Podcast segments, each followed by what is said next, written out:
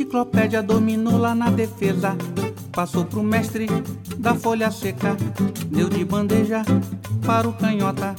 Que bem lançou para o tostão. O maratona quis pôr a mão.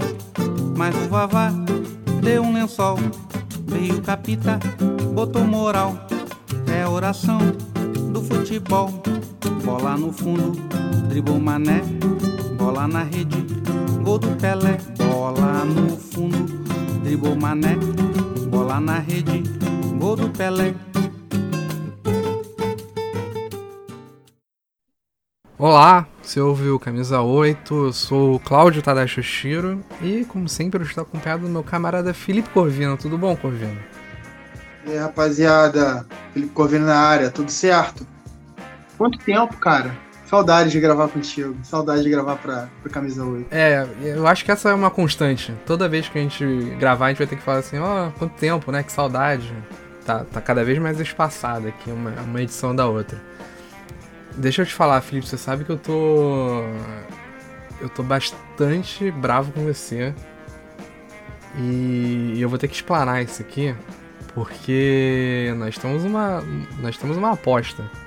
Não sei se você se lembra. Felizmente eu não lembro. Se eu não lembro, não tô devendo. Tá, tá bom. Eu vou. Eu vou refrescar a sua memória. É, mas não vou revelar o que, que é, porque eu também não quero a Polícia Federal batendo na porta de ninguém amanhã. não sei se isso é mais ou menos preocupante. Acho que é um pouquinho mais. Deixa pra lá. Não, não vamos, não vamos entrar em detalhes, não. Mas tudo começou quando você simulou os resultados da Copa do Mundo de 2022. E, e nós temos um, um cenário um pouco caótico, né? E a nossa aposta foi a seguinte: se o que você previu acontecer, teremos uma consequência aqui que a gente não pode revelar. A não ser que aconteça. Eu acho que se acontecer, a gente pode abrir para todo mundo. Mas enquanto isso não acontece, é melhor, é melhor não, né? Pra, pra evitar maiores problemas. Mas eu vou, eu vou ter que contar aqui pra todo mundo o que, que aconteceu. Porque pra você. Vamos lá.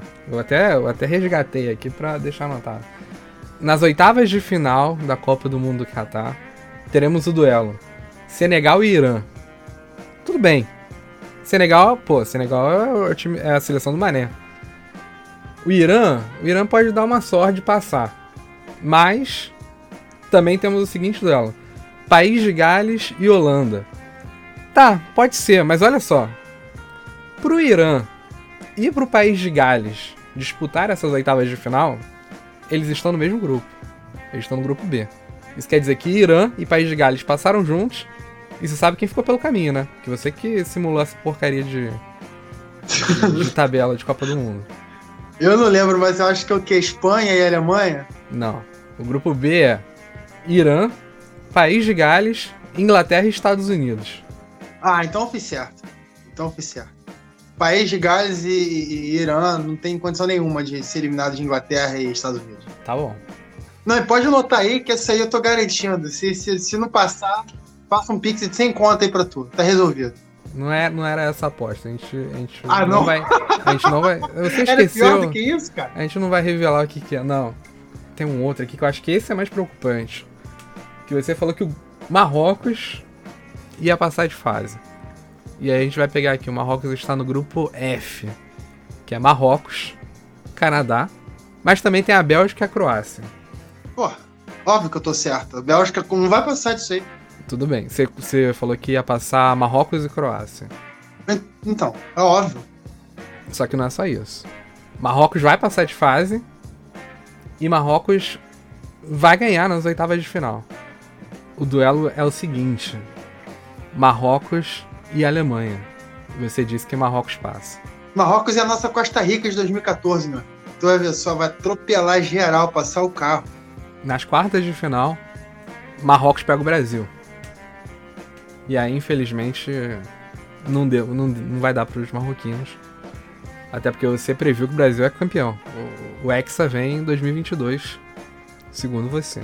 Brasil e Holanda na final, tá? Só para deixar deixar registrado aqui qual é a final do Felipe.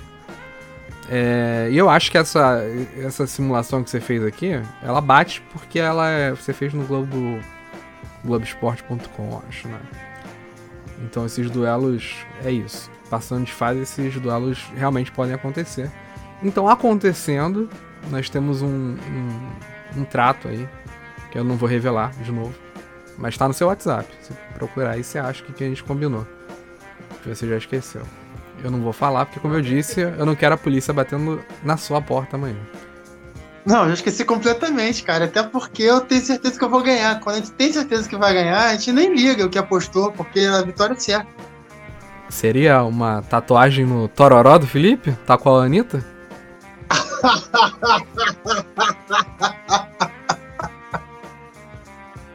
ah, eu não acredito que eu apostei a tatuagem no cu, cara. Não, você não fez isso não, cara. Você não fez isso.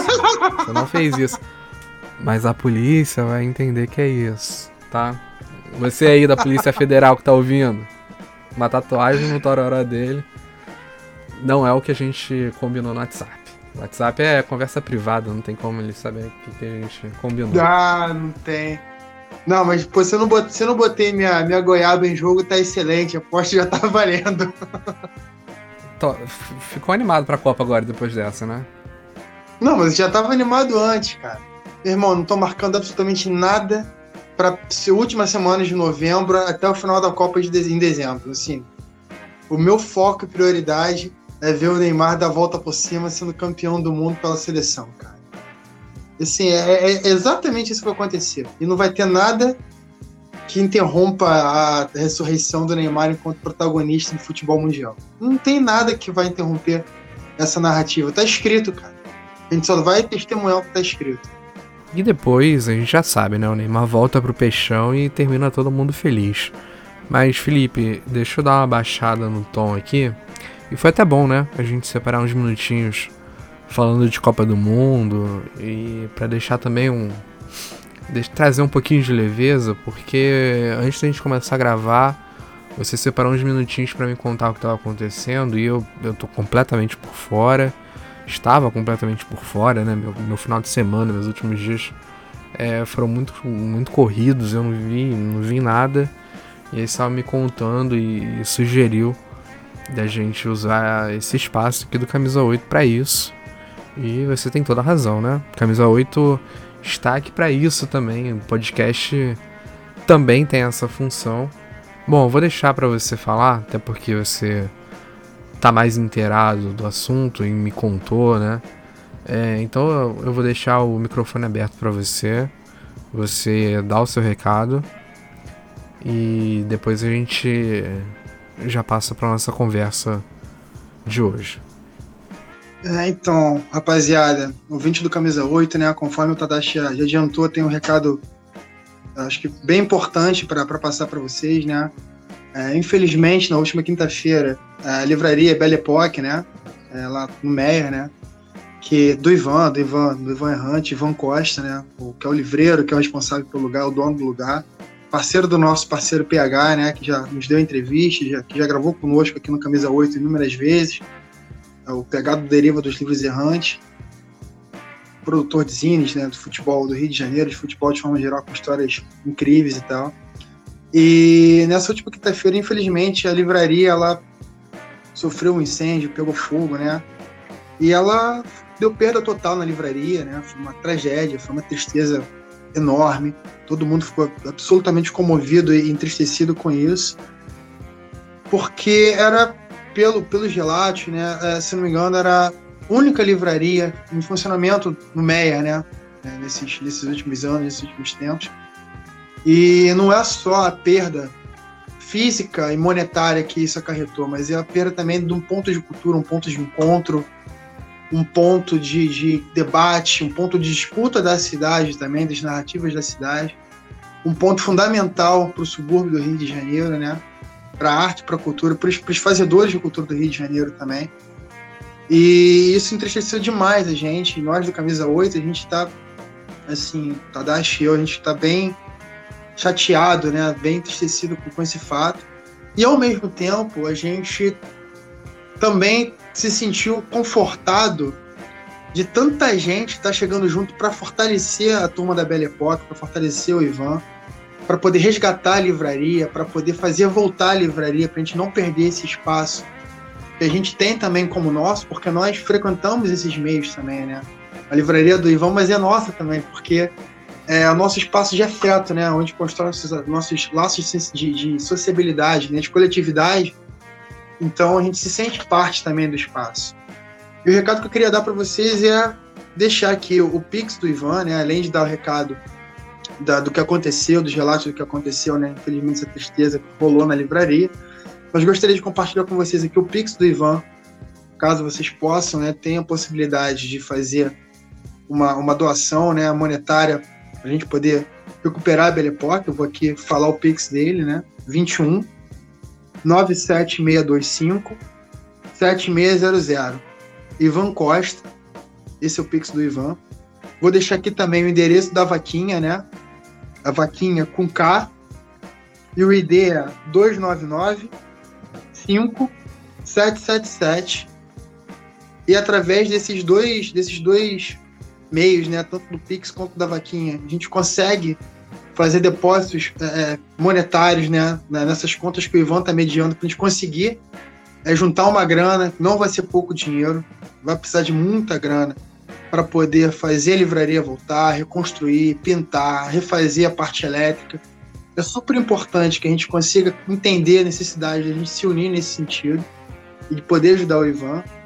E eu vou deixar aqui também o endereço de algumas casas, né, de alguns lugares, alguns endereços na zona norte do Rio de Janeiro, que vão estar tá recolhendo doações de livros, né, para poder montar de novo o estoque, né, remontar a, a, a livraria aos poucos, né.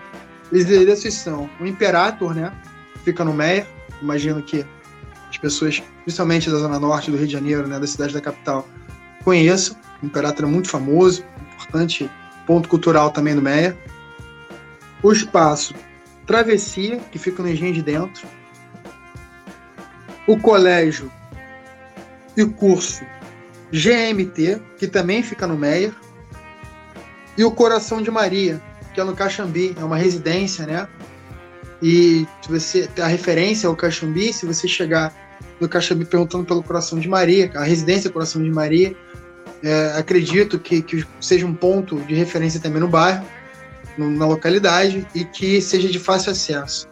Então, esses são os pontos de coleta das doações de livros, das doações de equipamento, caso necessário, de material de construção, se for necessário também. Toda e qualquer ajuda vai ser muito bem-vinda de todas as pessoas. Não importa o valor, cara, cinco reais, dois reais, dez reais, quem puder doar o que for, vai ser muito bem-vindo para a reconstrução do espaço da livraria Belle Époque ajudar o Ivan vai ser fundamental. O Ivan que nos deu tanto nesse, nesses, nesses anos todos de Belle Époque, né? Com debate, com cultura, com arte, com literatura, com história, enfim, com tudo que você possa imaginar de melhor na cena cultural carioca, o Ivan tá, tá participando. Então ele se doou tanto pra gente em tanto, durante tanto tempo. Eu acho que é muito justo a gente também fazer a nossa parte e nos doarmos um pouquinho pro Ivan e pra Belle Époque voltarem com tudo, ainda melhor, ainda mais forte, e restabelecer esse ponto né, tão importante, simbólico para a cultura do Rio de Janeiro, para a cultura suburbana, né, e para todos os cariocas, né, para todo, todo mundo de forma geral que está jogando no mesmo time da gente.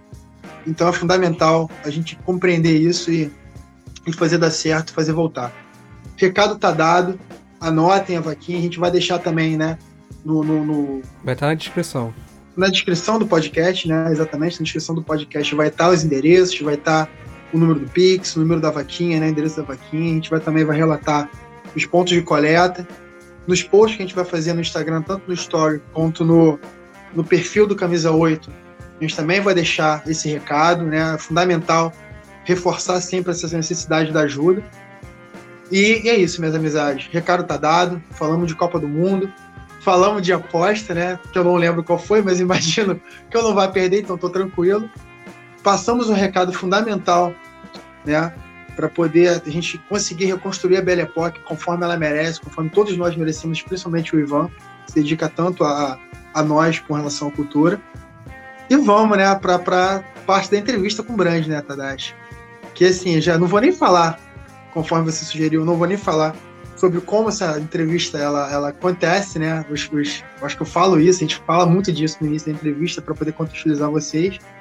Mas fica aqui de novo o meu agradecimento ao Brand e agradecimento à rua, né?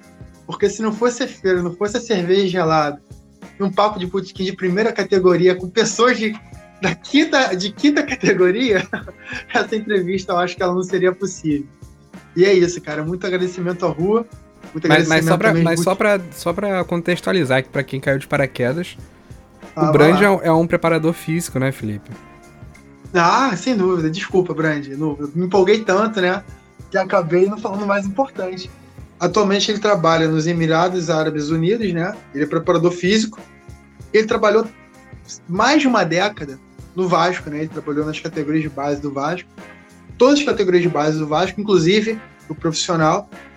E além do Vasco, ele trabalhou também no Botafogo, no Fluminense, no Madureira, no São Cristóvão e no Mesquita, né?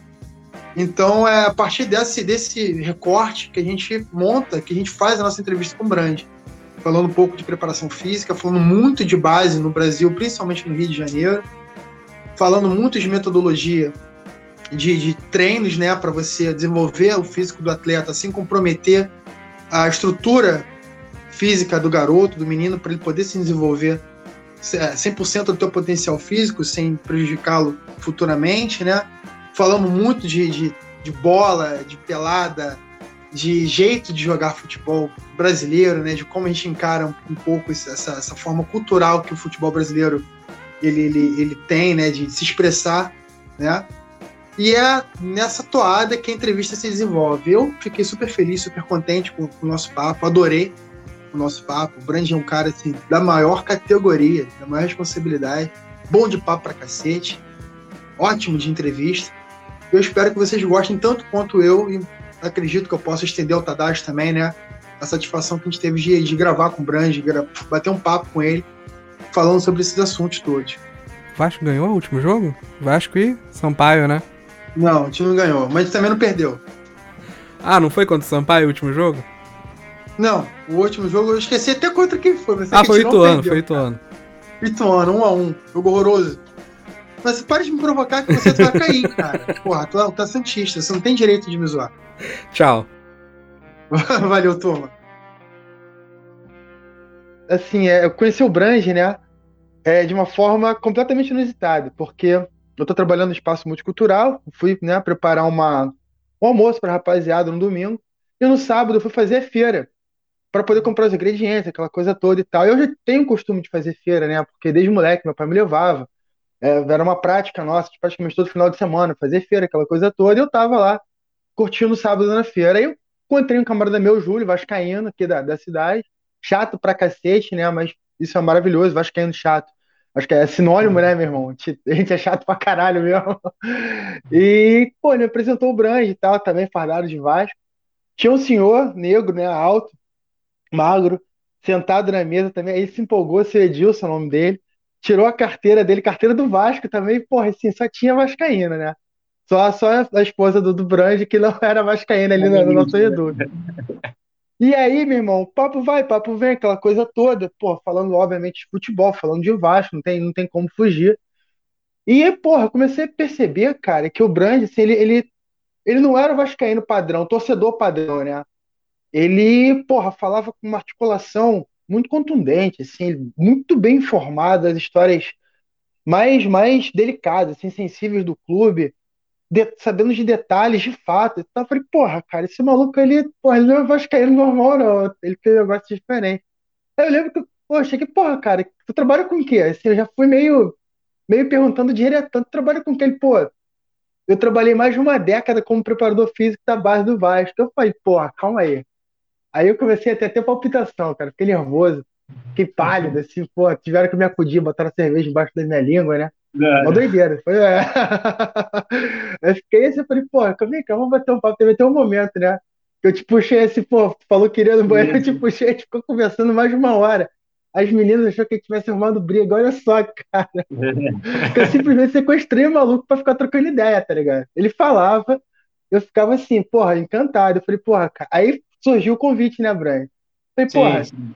Eu tenho um programa lá, um podcast com meu pai Tadashi, a gente, né, expliquei um pouco, falei um pouco quem é você. E, tipo assim, pô, tu topa dar uma entrevista pra gente? Assim, pô, que os temas que ele falou, assim, as histórias que ele me contou da base, ele tem muita experiência, por exemplo, com a base do futebol carioca, no geral, né? Ele participou de muitos torneios de base, ele treinou muitos moleques que depois subiram para o profissional do Vasco estouraram, né? Ele me contou a história de alguns e tal, como ele acompanhou a evolução, como ele ajudou né, na construção do homem, do jogador, aquela coisa toda. E hoje a gente está aí, né, meu irmão? Mais um domingo, Sim. né? Falando de Vasco, falando de futebol. E maneiro poder fazer esse meio campo também, de apresentar meu amigo Tadashi, Santista, tá sofrendo esse ano. Faz é. parte. Faz parte. E é muito bom ter você aqui com a gente, Brand. Fala um pouquinho de você e bate essa bola com o Tadashi aí, se apresenta, né? Bate essa bola com o Tadashi e vamos começar a falar de futebol aqui, que é o que a gente gosta mesmo. Pô, primeiro aí, Felipe, te agradecer, cara, pelo convite, tá? E, pô, realmente o que você falou aí é pura verdade. Foi um encontro meio que inusitado. Como muitas coisas na vida, né, cara? Às vezes a gente.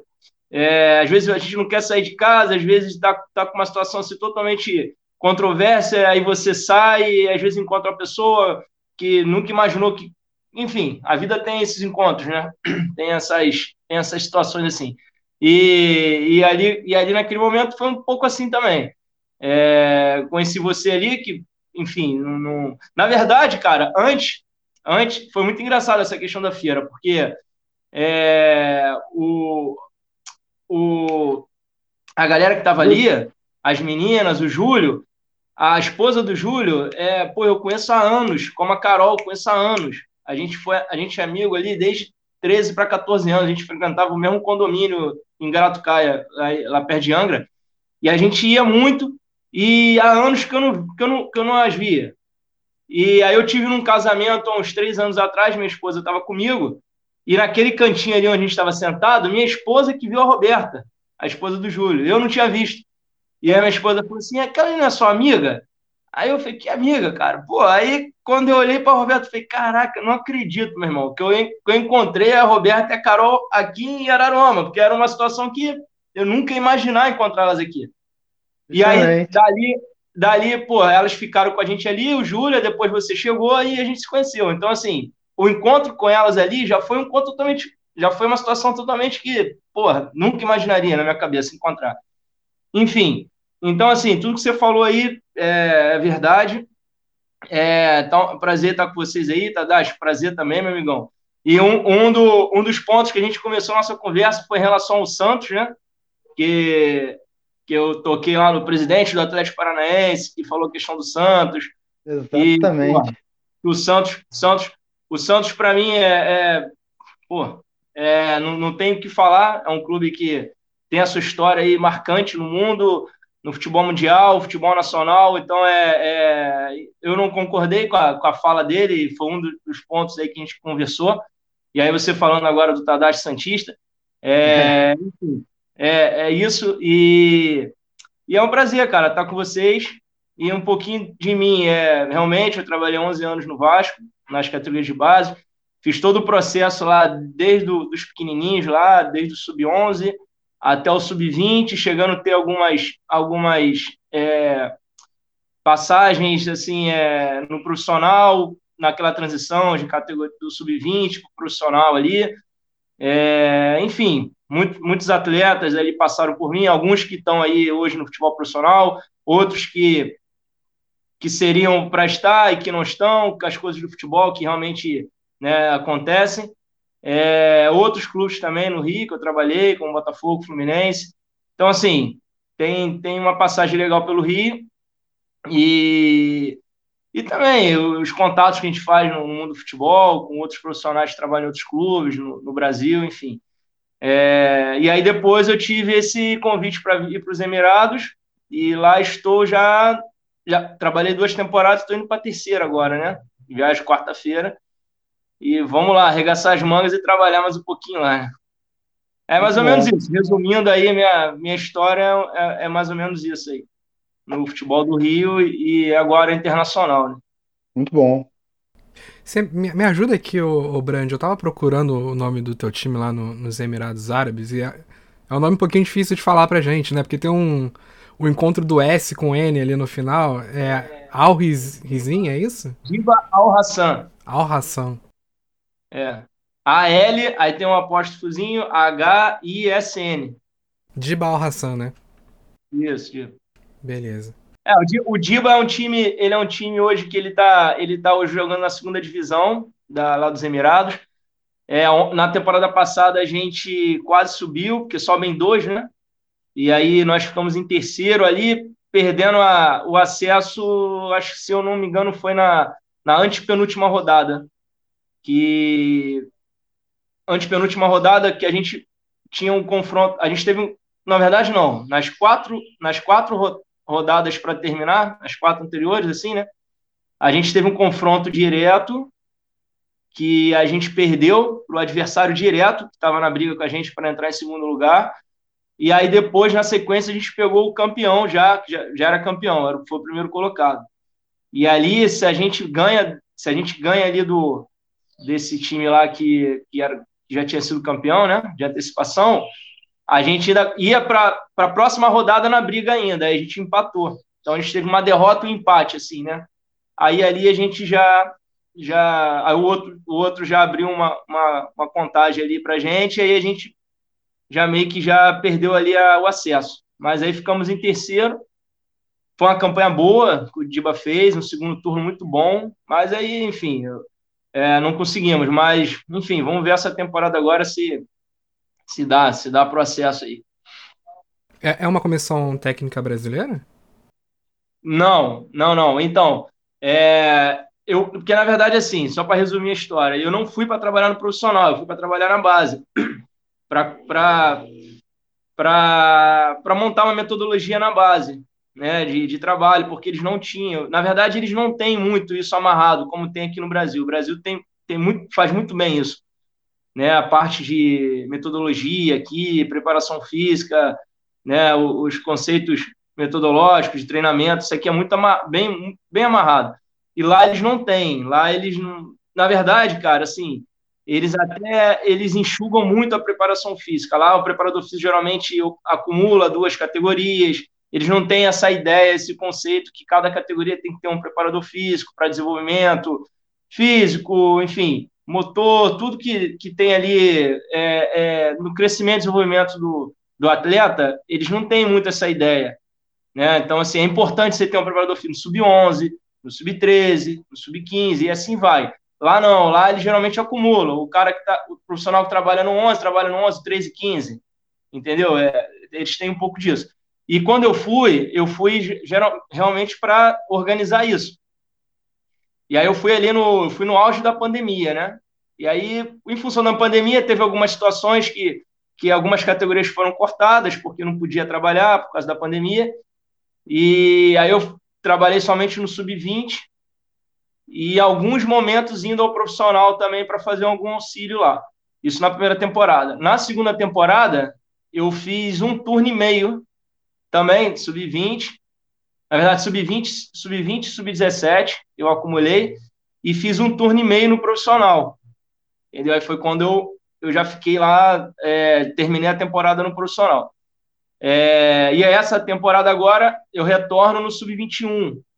Então, assim, essa agora eu já, já fico no sub-21. Então, a comissão de lá, eles lá o Diba, eles dão muita, eles contratam muito, muita comissão tunisiana, marroquina, é, árabe também, entendeu? É, essa temporada eles contrataram um treinador árabe local que por sinal é até do time que que estava na briga com a gente para porque na, na, verdade foram quatro times, né? O time campeão, o time que subiu em segundo e ficou o terceiro e quarto. A gente, o quarto, estava na briga também para subir. Então a gente, o Diba, brigou com esses três times aqui, o terceiro, o segundo, o terceiro e o quarto, né? Ficou muito muito igual ali. Então, esse treinador foi do time que ficou em quarto lugar, que também fez uma campanha boa ali, ficou praticamente a competição toda ali brigando em cima. E aí é, tá indo para o Diba agora. O preparador físico é brasileiro, é meu amigo, conheço, bom profissional também. E ele está para ir, só não sabe se vai por uma questão pessoal dele aqui no Brasil, que precisa resolver, então ele não sabe se vai. Mas eu acredito que ele vai, e se for, vai ser bom, porque é um excelente profissional também, então fica tudo linkado, né? ficaria aí no profissional, eu no 21 ali, também fazendo a passagem. E hoje, agora, a gente está levando mais um brasileiro, que por sinal também é eu que indiquei, um, um bom profissional que vai trabalhar no 15 ali. Então, é, a ideia está concretizando, montar um esqueleto, entendeu?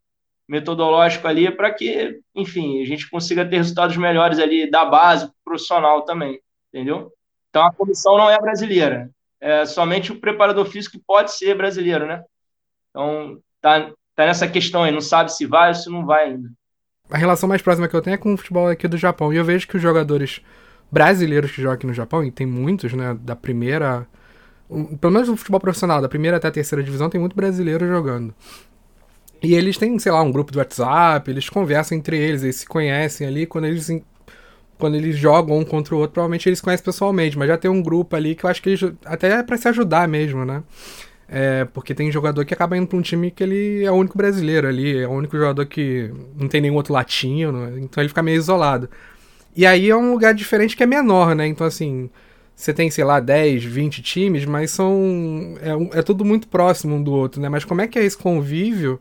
E como é que era quando você chegou também durante a pandemia que tava, tava ainda mais todo mundo isolado, né? Então como é que, como é, que é essa relação hoje? Não sei se hoje está um pouquinho mais aberto aí, mas como é que é essa relação hoje? Como é que era quando você chegou, que tava tudo mais fechado, mas todo mundo mais recluso, né? Então, é, até por sinal, agora, é, um pouco antes aqui da, da, da gente estar tá conversando, eu estava conversando, estava tendo um papo com a minha esposa, mais ou menos parecido com isso. Então, o que acontece? É, geralmente, assim, é, o grupo de. Como qualquer grupo, né? É, é, é, muito próximo, porque lá é realmente, lá é muito. Lá nos Emirados você não tem muitas coisas para você tá, tá fazendo. Né? Eu trabalho é uma cidade assim é, pequena, é, é fronteira com Oman, então assim é pequena mesmo, mas é muito bem organizada. Né? A cidade é até bonitinha, assim, é, tem tudo, enfim, tudo funciona assim muito bem. Só que é muito pequena. Então, eu moro em frente ao clube. O prédio que eu moro é em frente ao clube. Eu atravesso a rua, estou no clube. E, é, e saio do clube e volto para casa. Então, assim, é, e, os, e os jogadores moram no mesmo prédio que eu moro, né? Então, o clube, esse prédio é do clube. Então, ali o clube já é, organiza todo, né, os profissionais estrangeiros, enfim. Então, o nosso contato ali é, é full time, cara. A gente é, ou vai estar se encontrando no elevador, vai estar se encontrando em alguma coisa ali que às vezes, por exemplo, aniversário de alguém, aí se reúne ali no apartamento, faz uma, uma, né, uma comemoração, aí daqui a pouco sai para o treino, já se encontra no treino. Então, assim, o contato ele ali é, pô, é, é todo o tempo. Né? Então, isso já, já melhora um pouco, até a questão né, de saudade da família, que você está junto ali dos brasileiros, está conversando e tudo mais. Na pandemia, é, agora, entre eles, jogadores, é, eles têm. Todos eles se conhecem, assim, é, é muito difícil um jogador não conhecer o outro.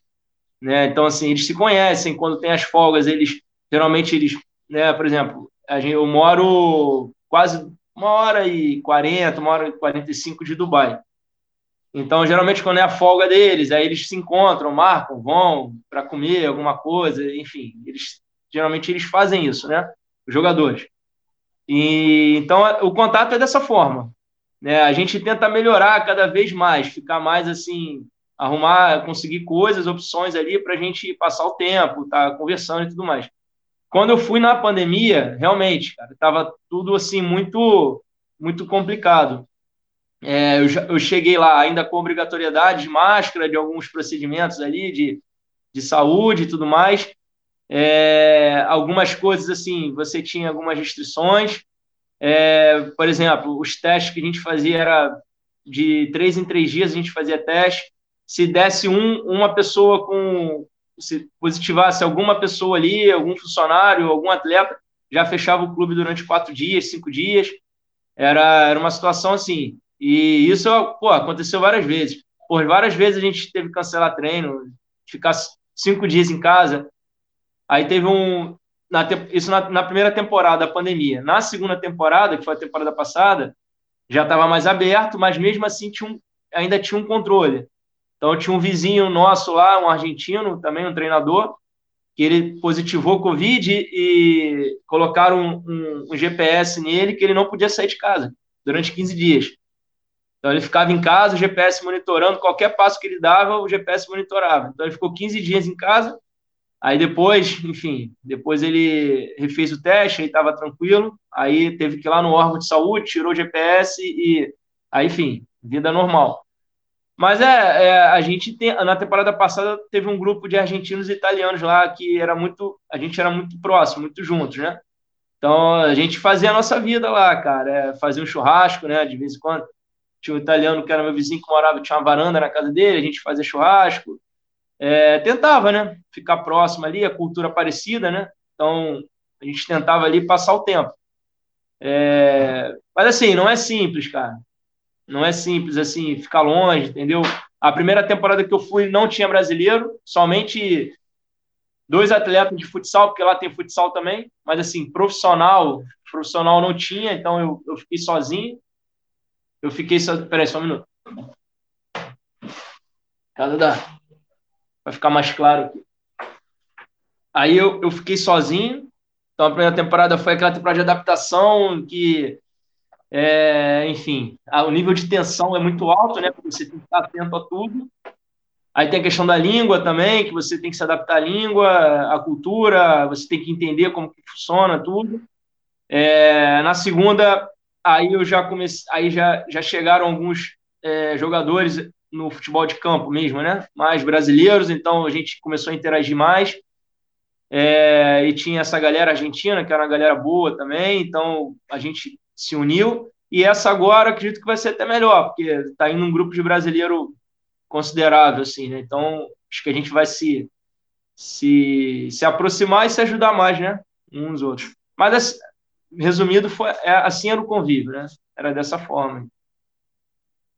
Não sei se eu respondi Bom, que você, que você não, respondeu. Você... Tem, tem uma outra questão que eu quero te perguntar, mas essa eu vou deixar mais pra frente, que eu acho que é mais específica em relação a essa área de atuação. Mas eu acho que conforme o papo vai fluindo, a gente consegue até agregar mais algumas coisinhas do que você vai falar e eu pergunto mais pra frente. Vai lá, Felipe. Beleza. Pô, então, Brand, eu vou, eu vou começar do início, cara, porque já falei um pouco, né, de como a gente se conheceu e tal, que foi um negócio totalmente aleatório, né? Foi até bonito, eu acho meio poético, bonito e tal, foi um negócio que sim, sim, sim. Me, me, me emocionou. Mas eu quero que você comece do início, cara. Você, porra, o teu sotaque não, não, não engana, né? Te entrega, né, cara? Tu é carioca. Não tem jeito. Tu é carioca da ah, onde? Contando, como é que é a tua relação com a bola, com o futebol? Tu trabalha com preparação física. Mas, pô, você imagina que em algum momento você jogou bola, que você já teve esse, esse essa sanha de ser jogador, né? Da, da, torcida, da maluquice de ser torcedor. Tu falou naquele dia que tu, tu chegou a ser sócio do Vasco, ou tu ainda é, não lembro. Sim. E eu, é isso, eu quero saber um pouco de como é o teu início da tua história, né? Antes de você ser o preparador físico, né? Como é que é o brand da arquibancada, como é que é o brand peladeiro, da onde você é do Rio, né? Para poder entender um pouco é do que a gente vai falar adiante, da tua profissão, como você encara a tua profissão. A gente falou um pouco disso naquela, naquela nosso papo, né? Naquele nosso papo. E aqui eu acho que a gente pode aprofundar um pouco mais, porque a gente entendeu que tudo que a gente é, faz, vive, né? Essas, essas referências culturais que a gente tem, né? Esses símbolos que a gente tem reverberam na forma que a gente joga, na forma que a gente trabalha, na forma que a gente vive, né? E aí eu quero saber um pouco de você, para que quem, né, os nossos ouvintes, quem vai nos ouvir futuramente, e nós mesmos entendamos, né, quem, quem você é, cara. Por que, que você Não. trabalha desse jeito? Por que você encara a sua vida desse jeito, né? Ó, vou te falar um negócio, cara. Já me, você falou do meu sotaque. É, já me falaram que eu não tenho sotaque de carioca, tá? Porra, tá maluco. Sério, cara. Já me falaram isso. Não, você não é do Rio, não. Você não tem sotaque de carioca. Eu falei, porra, não tem sotaque de carioca. Tô sacanagem. Mas, enfim. É... Então, vamos lá, Filipão. Eu, eu sou um cara que eu, eu sou do esporte. Tá? Eu, eu, sou de, eu nasci na Tijuca, mais precisamente ali na, na Moura Brito, ali, que é a rua que vai sair lá no Morro do Salgueiro. É, e aí, nasci na Tijuca, vivi um pouquinho ali, depois do meu nascimento na Tijuca, depois fui para São Cristóvão. Minha, minha vida inteira foi em São Cristóvão. Aí depois, né, já casei e tudo mais, aí voltei para Tijuca, ali na, na Silva Teles, no lado ali do.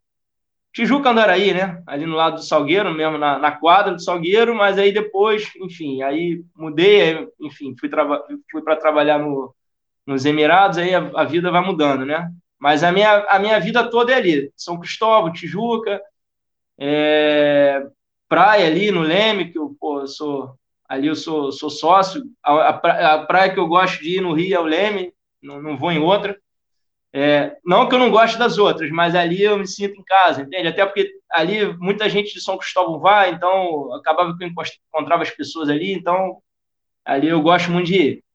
É, é, é essa é essa minha minha origem, né? São Cristóvão, minha vida toda ali em São Cristóvão, Vasco, né? Fui joguei futebol de salão no Vasco, é, fiz colônia de férias no Vasco, quando ali criança, 10 anos, 11, 12.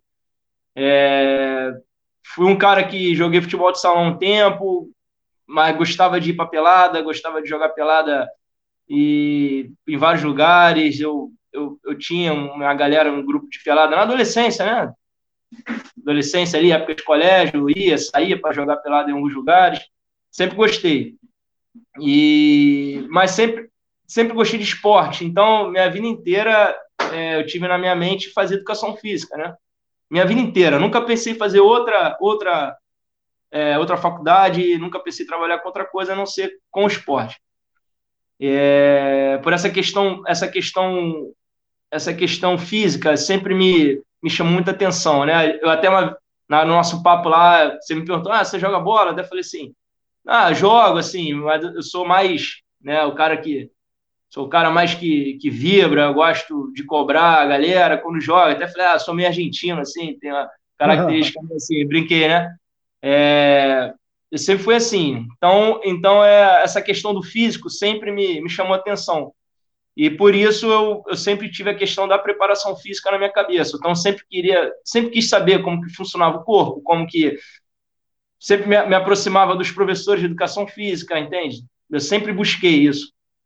E aí, quando eu. aquela fase ali de, né, de vestibular, essas coisas todas, é, teve um momento que eu quase que saí dessa rota, mas assim, por uma coisa até positiva, não negativa, uma questão familiar. Meu pai, até na época, quis me tendenciar para ir para o direito. Eu cheguei até aí, eu fiz até. É, fiz um ano de direito, e mas aí não adianta, né, cara? As coisas é, não adianta. Aí eu saí do direito e fui para educação física, voltei porque eu queria fazer. E aí segui. E aí desde então ali eu, eu, já já fui me, é, me, me, aproximando do futebol, né? Já tinha alguns alguns contatos do, do, em relação ao futebol, até por a questão de ter vindo do futsal e tudo mais. E aí foi aonde eu fui procurar estágio no Vasco. E, e aí fiz o estágio no Vasco, tinha uma prova na época, fiz a prova e tudo mais. E aí já emendei ele no Vasco. Fiz dois anos e acho que dois anos e meio de estágio no Vasco. E aí depois eu não fui, ali eu não quando terminou meu estágio, né? Ali eu já estava já para me formar. Eu não consegui ser efetivado no clube por, por não teve oportunidade, não que o clube não quis me contratar, não foi isso, é não, não tinha oportunidade ali, tava, tudo, tudo encaixado, os profissionais. E aí eu fui trabalhar num outro clube, no Mesquita, lá, lá no Rio. Um, um, um, profissional do Vasco me conheceu lá, que infelizmente hoje é até falecido. É um treinador, ele foi para a categoria lá, foi profissional do Mesquita, e aí ele, né, pela minha relação ali de estágio que, que eu, eu desempenhei, ele me fez convite para ir para o Mesquita para trabalhar com ele. E aí ali que foi é, foi o. Né, dali eu já fui seguindo para outros. É, aí depois no Mesquita eu tive uma experiência no São Cristóvão também, aí no São Cristóvão Madureira. Aí no Madureira eu voltei para o Vasco. Aí me fizeram o convite para retornar e foi quando eu fiquei esse período todo aí no Vasco. Entendeu? Então, assim, é, é mais ou menos assim, meu início foi esse. Mas eu sou um cara que eu, eu, eu, eu, eu, fui para esse lado da minha profissão em função do esporte mesmo. Eu sou um cara apaixonado por esporte. Eu gosto do movimento, gosto de estar tá, de tá vendo esporte, entende? Eu, eu, eu, gosto disso. Então, o que me motivou a ir para educação física, a ir para preparação física é isso. Minha, minha esposa até fala assim: pô, tu não quer ser treinador, não? Aí eu, pô, Natália, eu, eu, eu tive até uma, uma, um treinador, amigo meu, que hoje trabalha no Clube do Rio, é, ele teve uma, uma época, antes de eu ir para o Botafogo, ele teve uma época para ir para o Botafogo. E aí ele, ele acabou não indo, mas ele teve uma sondagem para o Botafogo. E aí ele me perguntou, ele falou assim, cara, eu quero que você vá como auxiliar técnico. eu já tinha trabalhado com ele como preparador físico dele.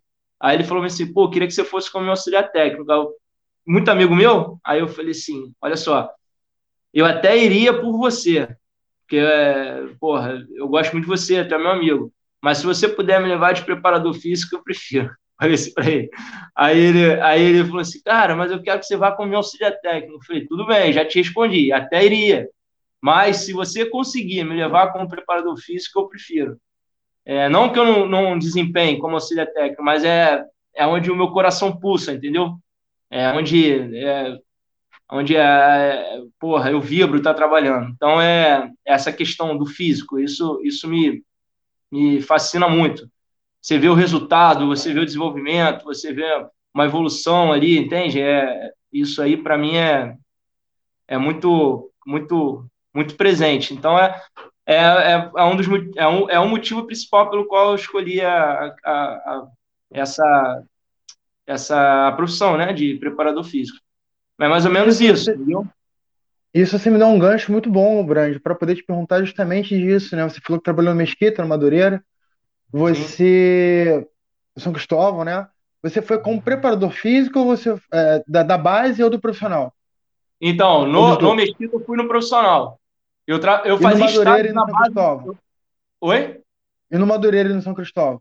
São Cristóvão sub-20, aí Madureira sub-15, é... aí depois eu volto pro Vasco. Aí quando eu volto no sub-11. E aí no Vasco teve uma questão engraçada.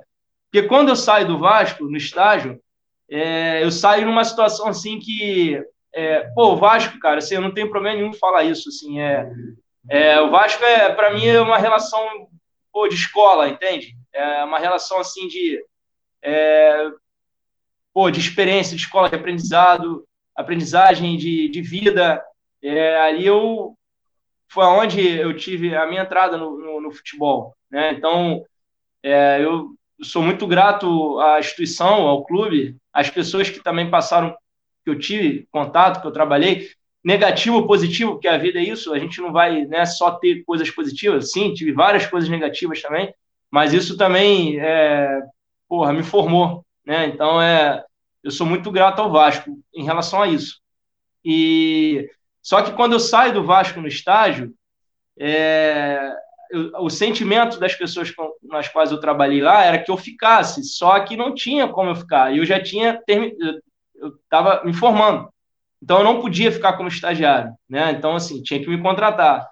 Então não tinha como. Todas as funções estavam e nesse momento eu recebo o convite desse amigo, que, é, que foi um, um treinador ali, um auxiliar técnico ali do Vasco, e ele teve uma, um convite para ir para o profissional do Mesquita, que o Mesquita tinha, se eu não me engano, há dois anos, assim, atrás, naquela ocasião, tinha ido para a segunda divisão do Rio, jogava a primeira e tinha descido.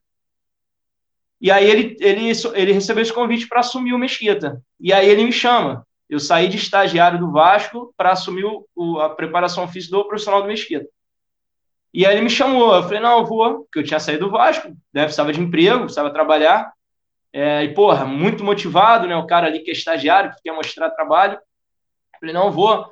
E aí eu fui com ele, fiquei ali, é, foi outra experiência também, assim, porra, também experiência de vida ali, não foi nem profissional, foi de vida, é, e aí eu saio, e aí eu fico ali com ele no Mesquita. É, eu fico. Peraí, só um minuto. Que deu um problema.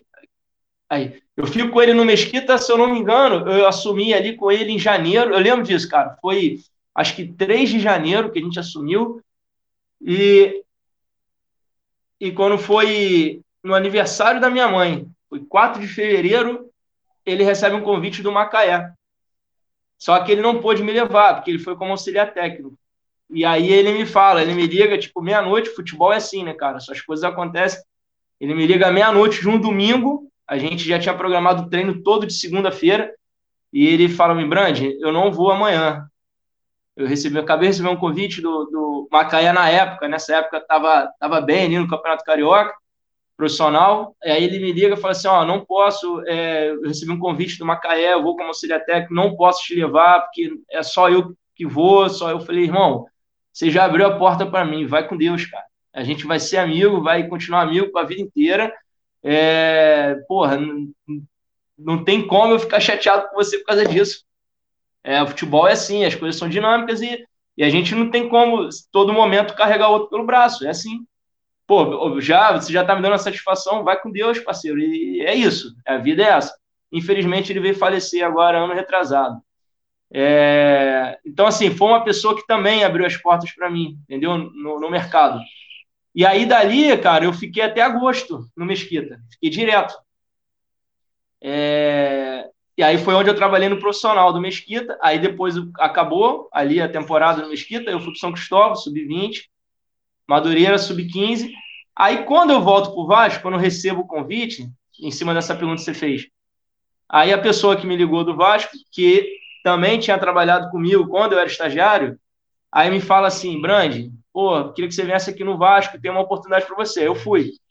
Aí falou assim, ó, oh, cara, a gente sabe que você é preparador físico, a gente sabe que é, esse, esse é o seu perfil. Só que surgiu uma, uma oportunidade aqui no Sub-11 como auxiliar técnico. É o primeiro ano que o Vasco vai colocar auxiliar técnico na categoria pré-mirim. Você quer? Eu falei, quero. Aí ele falou assim para mim, ó, a primeira oportunidade que tiver da gente te realocar como preparador físico, a gente vai fazer, porque eu sei que é essa a sua vontade. Eu falei, não, tá ok. E dito e feito. Deu, pô, não chegou, eu não fiquei nem um ano no, no Pré-Mirim, deu acho que três ou quatro meses, teve uma oportunidade no Sub-15, e aí eles já me realocaram para o Sub-15, né? De preparador Isso físico. Aqui, aí, 2000 e do, 2011, 2012. 2012. Com a categoria é, 96. 96, 97. 2011 ou 2012, Felipe? Por aí. Entende? Aí, aí foi isso. Aí dali, a única, a, a, as únicas vezes que eu trabalho. Assim, cara, o futebol ele é muito. É, você não tem como cravar assim, né? Você ah, você é só, você é preparador físico, acabou. Hoje não, né? Hoje você, hoje um preparador físico ele está muito dinâmico, assim, ele é, hoje ele desempenha funções ali, desempenha muitas funções. Além da função dele de preparador físico, ele desempenha uma função ali também de gestor, né? Gestor de cargas, de, enfim. E ele, ele também desempenha uma função muito importante ali na comissão, também entre aspas, de um de um auxiliar do treinador, né? Hoje hoje o preparador físico ele é auxiliar direto do treinador. Então, o preparador físico hoje que fala assim, eu só sou preparador físico, ele, é, ele não, não é verdade, porque ele tem que desempenhar funções técnicas também, entende? É, tanto que hoje, a, a, fora do país, é, se pede licenças de treinador para o preparador físico e para o treinador de goleiros. Porque é, eles entendem lá que o preparador físico, o treinador de goleiros, ele é um treinador. Então, é, ele não é uma licença específica. Ah, licença de treinador de goleiros, você está habilitado para trabalhar fora. Licença de preparador físico, não. Licença de treinador, entende? Então, assim, hoje a dinâmica da comissão técnica está assim. Há um tempo atrás, não. Tempo atrás o preparador físico fazia dele e depois o treinador continuava, né? É, quando eu digo assim, a preparação física me, me me fascina é, é, é o, o, a, meu, a minha posição ali, a minha função. Mas eu entendo que você tem que desempenhar outras funções e você tem que estar habilitado para isso. Entende? Então, quando o, esse treinador amigo me chamou, quero que você vá de auxiliar, eu falei, cara, me leva de preparador físico, eu te ajudo como auxiliar, mas eu quero quero que o meu nome seja ali, ó, grande preparador físico, entende? É, porque eu gosto, cara, é isso, é isso que me, que me, que me motiva, entende? É, é, é, por isso que, não, não sei se eu tenho, se, se é uma impressão minha, mas normalmente quando, aí eu tô falando mais de times grandes, assim, mas quando um time grande contrata um treinador, ele já leva uma comissão e sempre tem um preparador físico, tem o um treinador de goleiros, é isso então também, né? Você não desempenha somente uma função, a sua função específica ali, né? Tem também... Não, você vai ah, você tem que é, você tem que seguir a, o que, a, o que a, a competência da tua função exige de preparador físico, entende? Mas, quando o treinador leva a comissão, ele leva o auxiliar técnico, vai com ele, ele leva o preparador físico, são de confiança dele, que o, o trabalho encaixa, né? É, esse treinador aí que me chamou para ir para o Botafogo com ele, a gente já, a gente já tinha um nível de a gente se olhar e entender o que um queria e o que outro não queria. A gente já estava nesse nível, entende? Então, é, geralmente o treinador, quando leva a comissão, é por isso. O cara já sabe, é, todo mundo já, um já se conhece. É, só que hoje, um preparador físico, ele também tem que ter a, a, o conhecimento da parte técnica ali. O que o, o que o auxiliar técnico desempenha, ele também. Porque na hora, de, na hora de tomar a decisão, quem toma é o treinador. Mas ele vai consultar, né? Ele vai consultar todo mundo ali. E aí, naquele momento, cada um vai dar sua resposta inerente à sua função. Mas, se se, por exemplo, o, o preparador físico ainda tem competências para também responder como um auxiliar técnico, porra, aí é, é top para o treinador, entende? É, é um recurso muito grande que ele tem de informações. Muito bom. Entendeu? Tadashi, tu quer emendar mais uma pergunta? Eu posso seguir? É, é, o Brande, uma das maiores curiosidades que eu tenho, né? Eu até é, conversei isso com o Tadashi ao longo da nossa nas nossas trocas, assim, né, quando a gente foi, tava marcando de bater esse papo contigo, é justamente isso, de você, da, da tua experiência com o desenvolvimento, perceba, é, com o desenvolvimento não só do jogador, do atleta, né, mas né, né, ser uma referência também de, de, como é que eu posso dizer, desenvolvimento enquanto homem, maturidade, né? Sim. Você me contou alguns casos, assim, eu, eu, obviamente, vou citar porque você falou naquele dia que não teria problema de a gente conversar aquilo que a gente não estava falando nenhuma, nenhuma, nenhuma bobagem, você não estava inventando nenhum fato. Você trabalhou com muitos meninos, o Paulinho, o Felipe, o Coutinho, né, o Thales e tal, o Thales Magno, que está lá nos Estados Unidos arrebentando.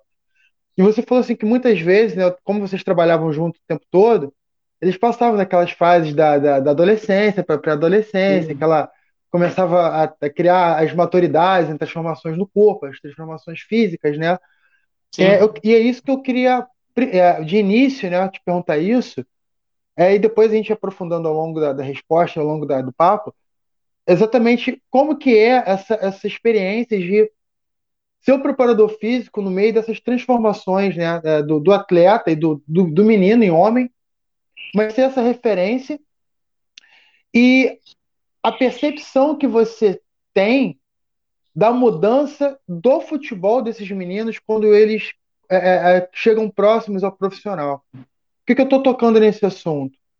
É, muitas vezes, eu, acompanho alguns torneios de base, o Tadashi, então, porra, o Tadashi cansou de ir em jogo de base lá em Campos, né, Tadashi? Roxinho, então, nossa senhora, o Tadashi é rato de, de estádio. E eu percebia sempre que os meninos na base, os moleques na base, sub-15, sub-17, sub-19, eles me pareciam muito mais é, com uma leveza muito maior de jogo, uma mobilidade de jogo muito maior, muito mais irresponsáveis, né? É que lance do peladeiro, muito mais peladeiros, né? A gente bateu esse papo sobre essas, essas mudanças. E como que você como que você identifica essas mudanças desse dessa transformação desse menino mais responsável, mais driblador, mais mais como é que eu posso dizer menos tático para quanto mais é, ele se aproxima do profissional esse perfil vai, vai se modificando, porque ele vai sendo lapidado taticamente também, né? Ele, ele é, é um processo que ele passa para ele atingir a maturidade enquanto atleta, né? Sim. E aí eu quero saber como que você percebe, como que você identifica isso nos meninos da base e se é, é isso que eu estou botando na pergunta, de fato tem alguma, algum sentido, ou se é uma percepção enganosa que eu tenho. É, então, isso é muito complexo, Felipe. É, porque é, é, é, eu converso também, né, assim, com a minha esposa, porque minha esposa é professora, e a gente já bateu muito, muitos papos sobre isso, né? Porque a gente, é, a gente ali no esporte, você, até esses dias agora, cara, eu vi uma reportagem de um, esqueci o nome, vou até, eu não, não lembro o nome do atleta, é um atleta. Ele hoje ele é um atleta, um atleta, acho, se não me engano, britânico. Ele, mas ele não é britânico, ele vem de uma tribo lá da África. Não sei se vocês viram isso. Mofará. E... Oi? É o Mofará, o atleta, o, atleta, o corredor. O corredor, exatamente. E aí ele, né, ele, ele, ele foi roubado, enfim, foi um tráfico, né, de crianças. E aí ele, né, foi ele foi ele treinando na na, na escola lá, enfim, lá no local lá dele de treinamento, um professor de educação física que percebeu a, a habilidade dele e fez uma campanha para descobrir realmente né, a família dele. O professor de educação física que descobriu o que estava acontecendo com ele, porque ele não se abria com as pessoas, então ninguém sabia. E o cara, o profissional de educação física, que conseguiu perceber tudo o que estava acontecendo até chegar a família dele, a mãe dele, e até chegar realmente o verdadeiro nome. Por que eu estou dizendo isso? Porque é exatamente isso. É, a, a, gente, né, eu digo assim, o, profissional de educação física, seja na escola, seja no esporte, a gente tem uma proximidade né, com, com a questão do ser humano.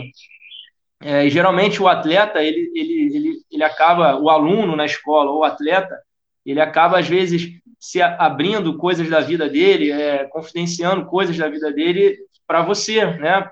Que está ali com ele. É, e às vezes, cara, isso aí é uma responsabilidade muito grande, cara. Que às vezes você sabe coisas do menino ali que, que às vezes você fala assim, caraca, como é que eu vou falar isso para alguém? Entende?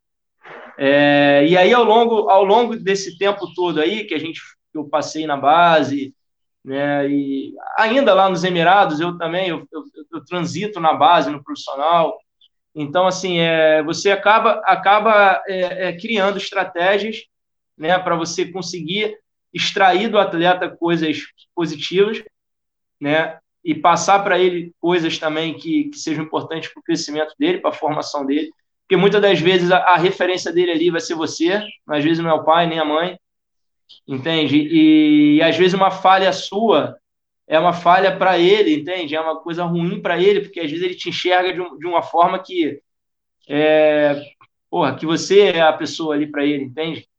Então, é, eu, eu acompanhei muitos casos, cara, de, de garotos com, com 9, 10, 11, né? E que aí eu vi fazer 11, vi fazer 12, vi fazer 13, 14, 15. Isso é muito legal, cara. É muito legal você ver o crescimento do garoto.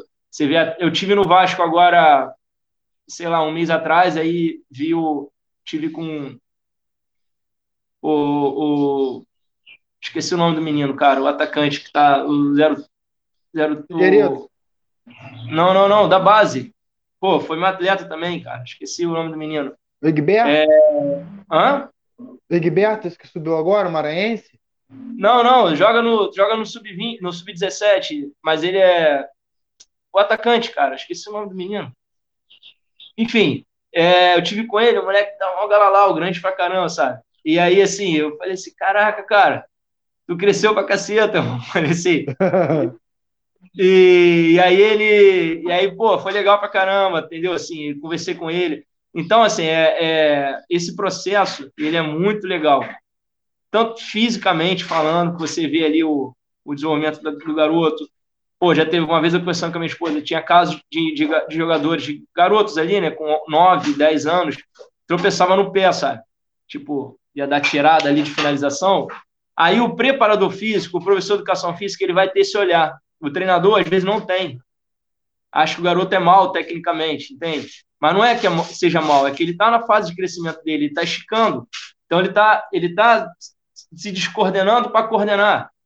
Então, às vezes, tem aquele garoto que realmente vai crescer muito, que tem uma origem né, familiar, vai crescer. Então, ele começa a esticar. E, às vezes, ele não se encontra no espaço.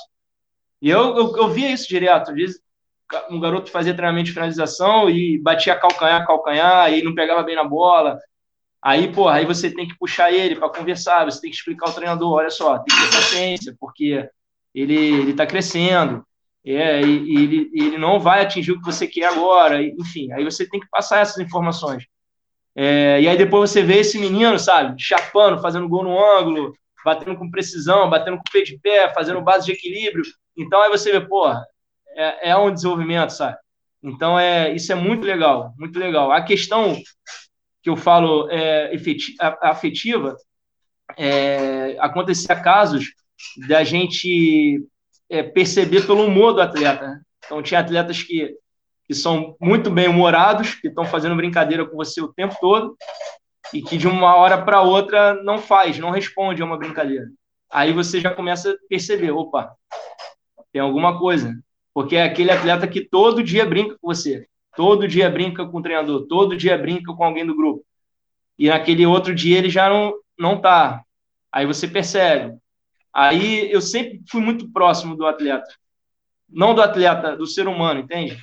Então eu, eu chegava do meu jeito e perguntava, e aí, o que está acontecendo? Tal. Aí de vez em quando eu abria. Pô, Brand, está acontecendo isso. Pô, não quero falar. Não, Brand, quero falar não. Aí a gente já sabe que realmente está acontecendo alguma coisa. Aí qual era a estratégia? Né? Ia na psicóloga, que chegava a psicóloga, eu tinha uma relação muito boa também com os grupos de psicólogos. Olha só, não fala que eu falei, mas tenta chegar lá, conversa, porque está acontecendo alguma coisa.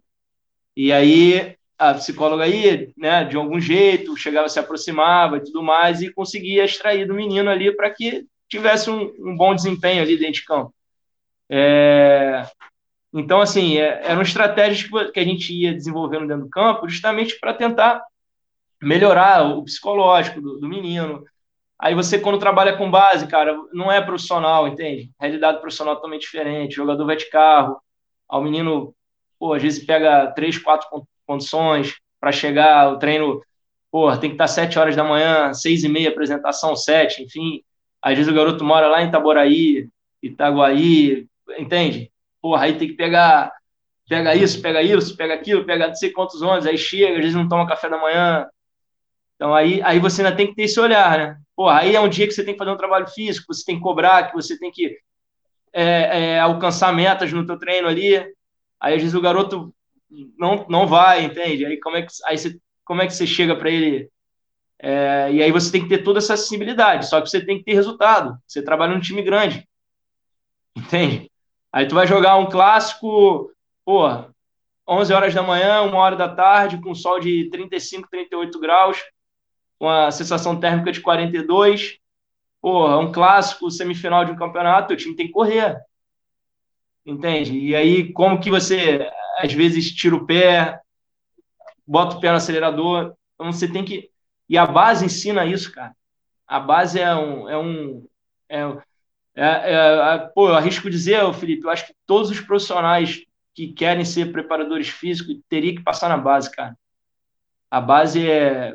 Às vezes você. Tudo bem, eu, a minha maior realidade foi com time grande. Trabalhei em time pequeno também, que ensina muito. Mas, assim, é, às vezes você não tem material para trabalhar, cara.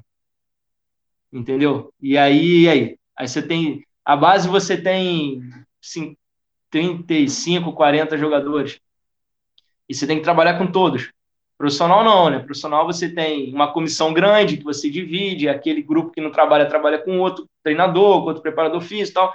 Na base não é assim, a base você tem que dar atenção para todos. E então é, é, é um, porra, é uma parada, é um, te ensina muito, cara. A base é, ela é muito importante, assim. É, só, e aí, essa é a questão né, afetiva, desenvolvimento do, do, do, da criança jovem ali e adulto, né, fase adulta. Na outra questão que você me perguntou, é, do desenvolvimento tático do menino, hoje está diferente, né? Hoje você tem um sub-15 aí que joga muito tático, né? Que você já você joga talvez não seja tão tático justamente pela idade, né? Justamente pela maturidade de uma criança, de um adolescente sub-15.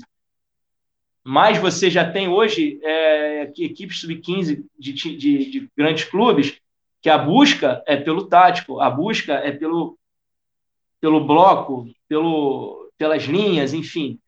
Não é que não esteja, não estou dizendo que esteja errado, é, é, a tendência, né, hoje.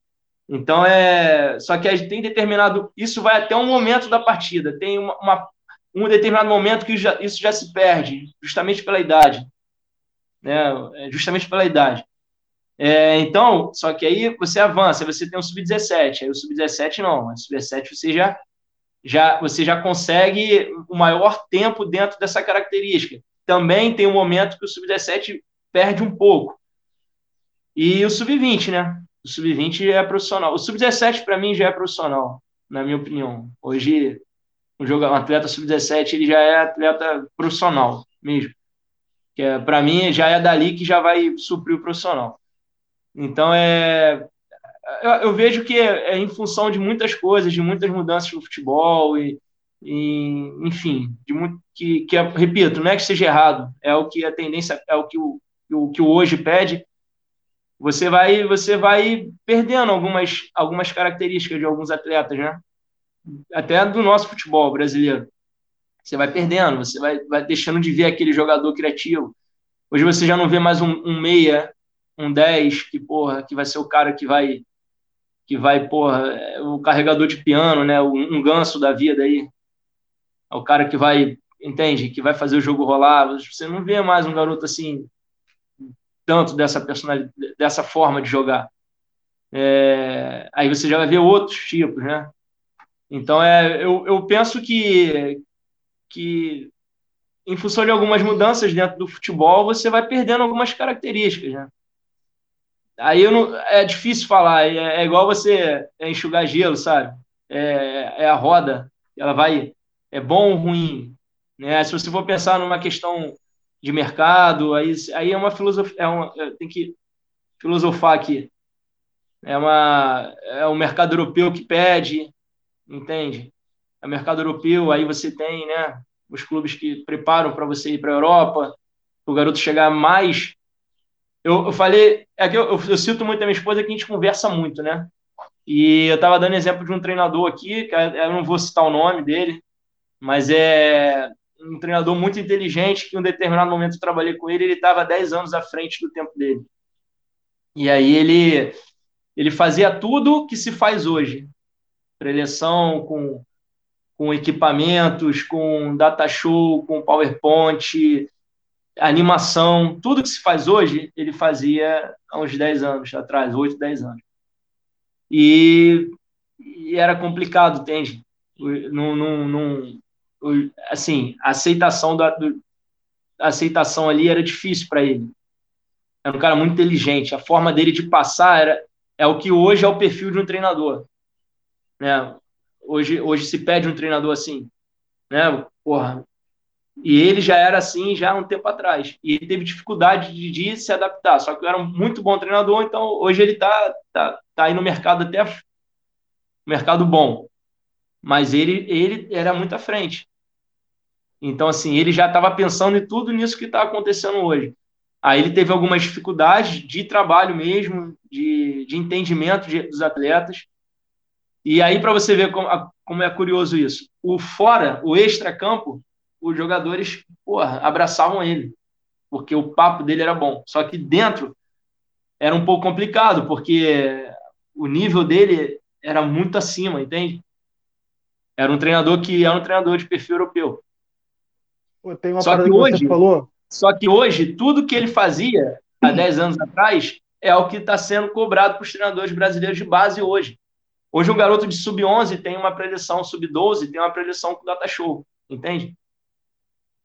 E aí, esses garotos já estão sendo preparados para para daqui a cinco anos, daqui a. Enfim, o futebol. Tá, tá tudo muito rápido, cara. Tá tudo muito Qual rápido. Uma parada que me, que me chamou muita atenção, né? Que você estava. Mas eu vou te passar a bola atrás, porque me, lembrou uma, um caso que eu gostei de, de, de a gente ter conversado. É, que você falou que perde algumas características, né? Do próprio jeito brasileiro de se jogar futebol, devido a algumas necessidades de mercado que foram criadas, aquela coisa toda. E, e a nossa forma de, de formar os jogadores e ela começou de, a, a, partir de um determinado ponto a ter se condicionar para o mercado externo, né, europeu, porque é onde mora o dinheiro e a roda tem que girar. Você acabou de falar isso, né? Assim, sim, se você não vende, o dinheiro não entra, o dinheiro não gira, o clube quebra, não tem jogador. A gente tem que é, entender a lógica capitalista sim, por trás do, do, do que está acontecendo. E ninguém quer, né, é, inerente a isso aí. Ninguém está por fora dessa roda. Mas tem uma coisa que me chamou muita atenção, que eu queria tocar nesse assunto que eu achei fantástico quando você me contou. Que teve uma, uma, uma determinada ocasião, e aí você pode, né? Eu vou passar a bola para o Tadashi, depois você responde, por favor. Que você estava sentindo, que os seus atletas eles estavam se sentindo muito, entre muitas aspas, presos dentro de um espaço, né? que era um espaço quase que industrial, de muito treino, de muita tecnologia, de parede muito, muito, é, como é que eu posso dizer, como se estivesse dentro de uma caixa, de um cubo, né? E aquilo tava, você estava sentindo certo tensionamento, certa angústia dos atletas estarem sendo condicionados naquele espaço, e você teve a sacada de falar assim, porra, turma, vamos treinar na praia. Tu assim, pô, que praia? Você está evitando o impacto nas articulações, né? Você treina teu músculo de forma mais intensa, com menos impacto na articulação. Você tem a abstração do espaço, tem o mar, tem o céu, tem as pessoas, está em contato com o teu espaço, você está em contato, está né? Tá, tá pavimentando a rua, né? Você está é, reinterpretando aquele espaço, né? E isso te dá um ganho dentro das características do futebol sul-americano, dentro do futebol brasileiro, porque tem esse lance mais lúdico, né? Em alguns outros lugares tem outras paisagens de treinamento também, está falando muito especificamente do futebol do Rio de Janeiro, que é, que é o nosso uhum. assunto, que é o nosso foco. Sim, sim. E isso me chamou muita atenção, porque quando você me contou essa história, Brange, eu falei, pô, cara, tem tudo a ver, hum, assim, dentro da forma que eu encaro futebol, não, sem querer impor nenhuma visão, mas é que eu encaro futebol muito desse jeito, né? Acho que quanto mais a gente, a gente fantasia sobre o jogo, é um jogo mais agradável de se ver. Eu tenho mais esse. Eu sou um pouco mais romântico nesse sentido. Né? Sim, sim. sim. E aí, quando você é, traz essa informação de que você também percebe é, algumas perdas, principalmente, é, não vou falar da técnicas, né? É, perda de drible, um pouco mais de perda de, daquele jogo mais cadenciado, um jogo mais de trocação hoje em dia, né? Muito mais intensidade, pressionar, pressionar em cima e tal. É um jogo mais veloz e mais físico, né? O que não significa que necessariamente é ruim, é diferente. Esse bom e ruim é outro, é outro, outro assunto. É diferente. Não, correto, correto. É, mas eu prefiro um jogo um pouco mais cadenciado. Tipo, você citou o Ganser, um jogo mais lento. Você dá um drible, você dá uma caneta, e tomar no peito, dá aquele lançamento por milimétrico pro cara pegar na ponta. Enfim, eu gosto de um, de um futebol de um com outra velocidade de jogo. E aí eu relacionei diretamente esse tipo de jogo que eu, que eu, que eu, que eu prefiro, né, que eu acho mais bonito, mais plástico, ao treino que você é, sugere de dar, né? Que você gosta de dar, que é um treino fora desses espaços que limitam o teu espaço, né? Um treino seu aberto te dá liberdade de, de, de, ocupar o espaço. Eu consigo fazer uma relação muito direta é, é entre o treino, né? A, tua, a, preparação física que você, que você acredita, da forma de jogo que eu acredito ser o melhor. Como que é essa relação? A gente está falando de você, né? Então, assim, está é, partindo do específico, do treino específico do Brange, agora para o treino geral, né? Do, dos seus companheiros de profissão. Como que você percebe é, essa, essas práticas dentro da tua profissão? Os teus companheiros de profissão, eles também compreendem é, esse tipo de treinamento, principalmente com a base, é, que são necessários ou eles cada vez mais estão introduzindo esses métodos de treinamento para base, né? É, mais científicos, no caso, né? Como é que está essa, essa, essa, esse momento de treinamento com a base nesse sentido é, mais lúdico, com relação à preparação física com relação também à, à plasticidade do jogo, né? É, então, essa questão aí da praia que, que a gente conversou naquela ocasião, é, foi, foi mais ou menos isso, sim. É, foi um momento, foi um momento assim é, tenso que a gente estava vivendo, com competições assim, é, é, é duas. Estava com, se não me engano, de duas para três competições assim ao mesmo tempo. E situações particulares acontecendo no clube, e a nossa rotina era uma rotina porra, muito já é, ali já marcada, já era, era tipo você acordar e vivenciar a mesma coisa do dia anterior. Era isso, entende? E aí, aí vem uma situação que eu falei um, um pouco atrás, um pouco é, é, anteriormente. É, você tem aquela, você trabalha né, em grandes equipes, então querendo ou não, você tem, né, você tem aquela questão do formar ganhando, né, cara? Que é, é, outra coisa também que eu, eu penso, né? Você trabalha numa camisa, você trabalha num clube grande, então você precisa representar bem esse clube. Então, então, e você tem jogadores com essa, com esse potencial para representar bem o clube. Então, estava tudo muito tenso, sabe? E porra, e eu e aí, como, como eu digo, eu, eu, eu não vejo somente o atleta, sabe? Eu vejo o ser humano. E eu, assim, né, a gente já. Né, a gente também tem a maturidade, a gente é, porra, né? E eu chegava em casa, eu, eu ficava, porra, pensando, falei, cara, não, isso não tá legal, sabe? Porque eu, eu já via no olho de todo mundo ali tensão, sabe? E aí a gente estava numa fase que, que, que era não era físico, não era mais nada. Já, já tinha, já estava na fase do ano que você já tinha atingido tudo que você queria ali atingir. Físico, técnico, tático, os jogadores já se entendiam, já já estava o fino já. Só que existia tensão. E aí eu sugeri na época lá que a gente fizesse um trabalho extra. Não, não ia não ia ser não ia se perder dia, não ia se perder treinamento, não ia alterar, não ia. Porque a questão ali não era rendimento, ali era uma questão psicológica, entende? Então é, é...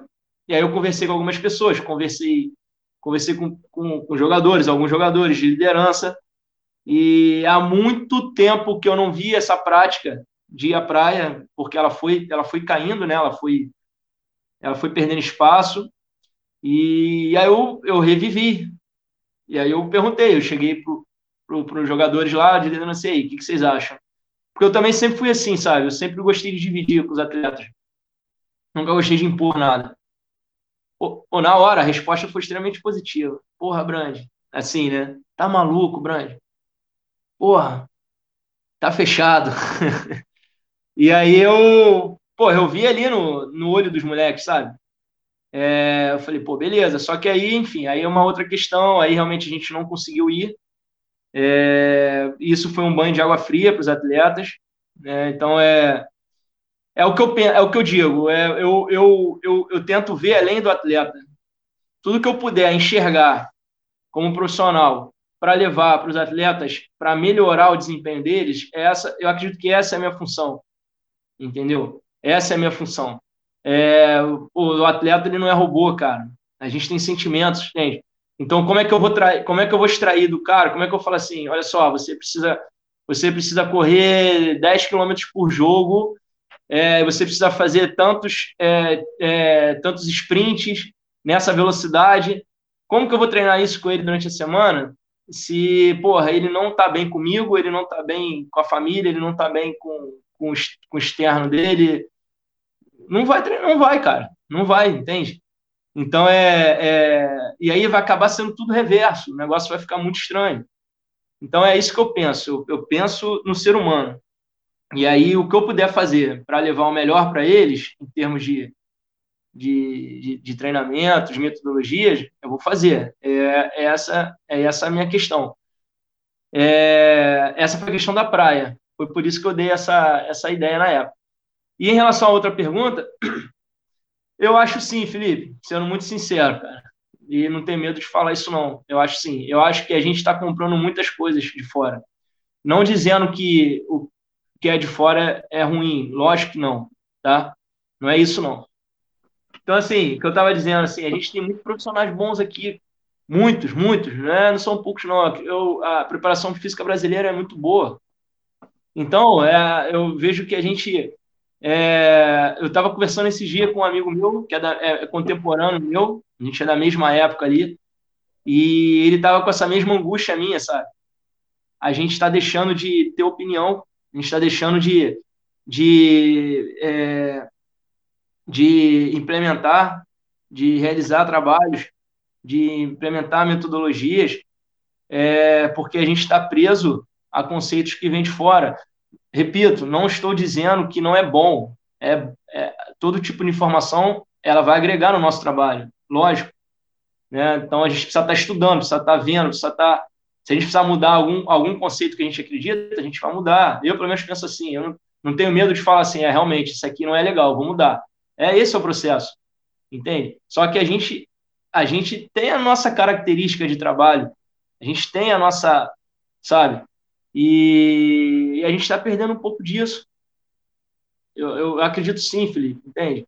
Não sei se é por medo, não sei se é por tendência, eu não sei. Aí cada profissional né, vai ter lá a, a, o motivo, mas é, eu vejo, cara. E sabe o que, que eu fico mais assim? que muitas coisas que a gente hoje aqui fala entre ah, isso não se faz mais, isso não, não existe mais, isso não se faz mais. Porra, se você for para a Europa, os caras fazem tudo isso que a gente fala que não pode fazer, entende? É uma parada que tem, tem, tem treinamentos que a gente fala que não, hoje não faz mais. Aí o cara lá do, do top, lá da Europa, faz. Aí a gente olha para eles, eles olham para a gente, entende? É, é isso que eu, que eu não consigo entender, cara. Eles copiam aí, a gente e a gente copia os caras, né? Pois é, cara.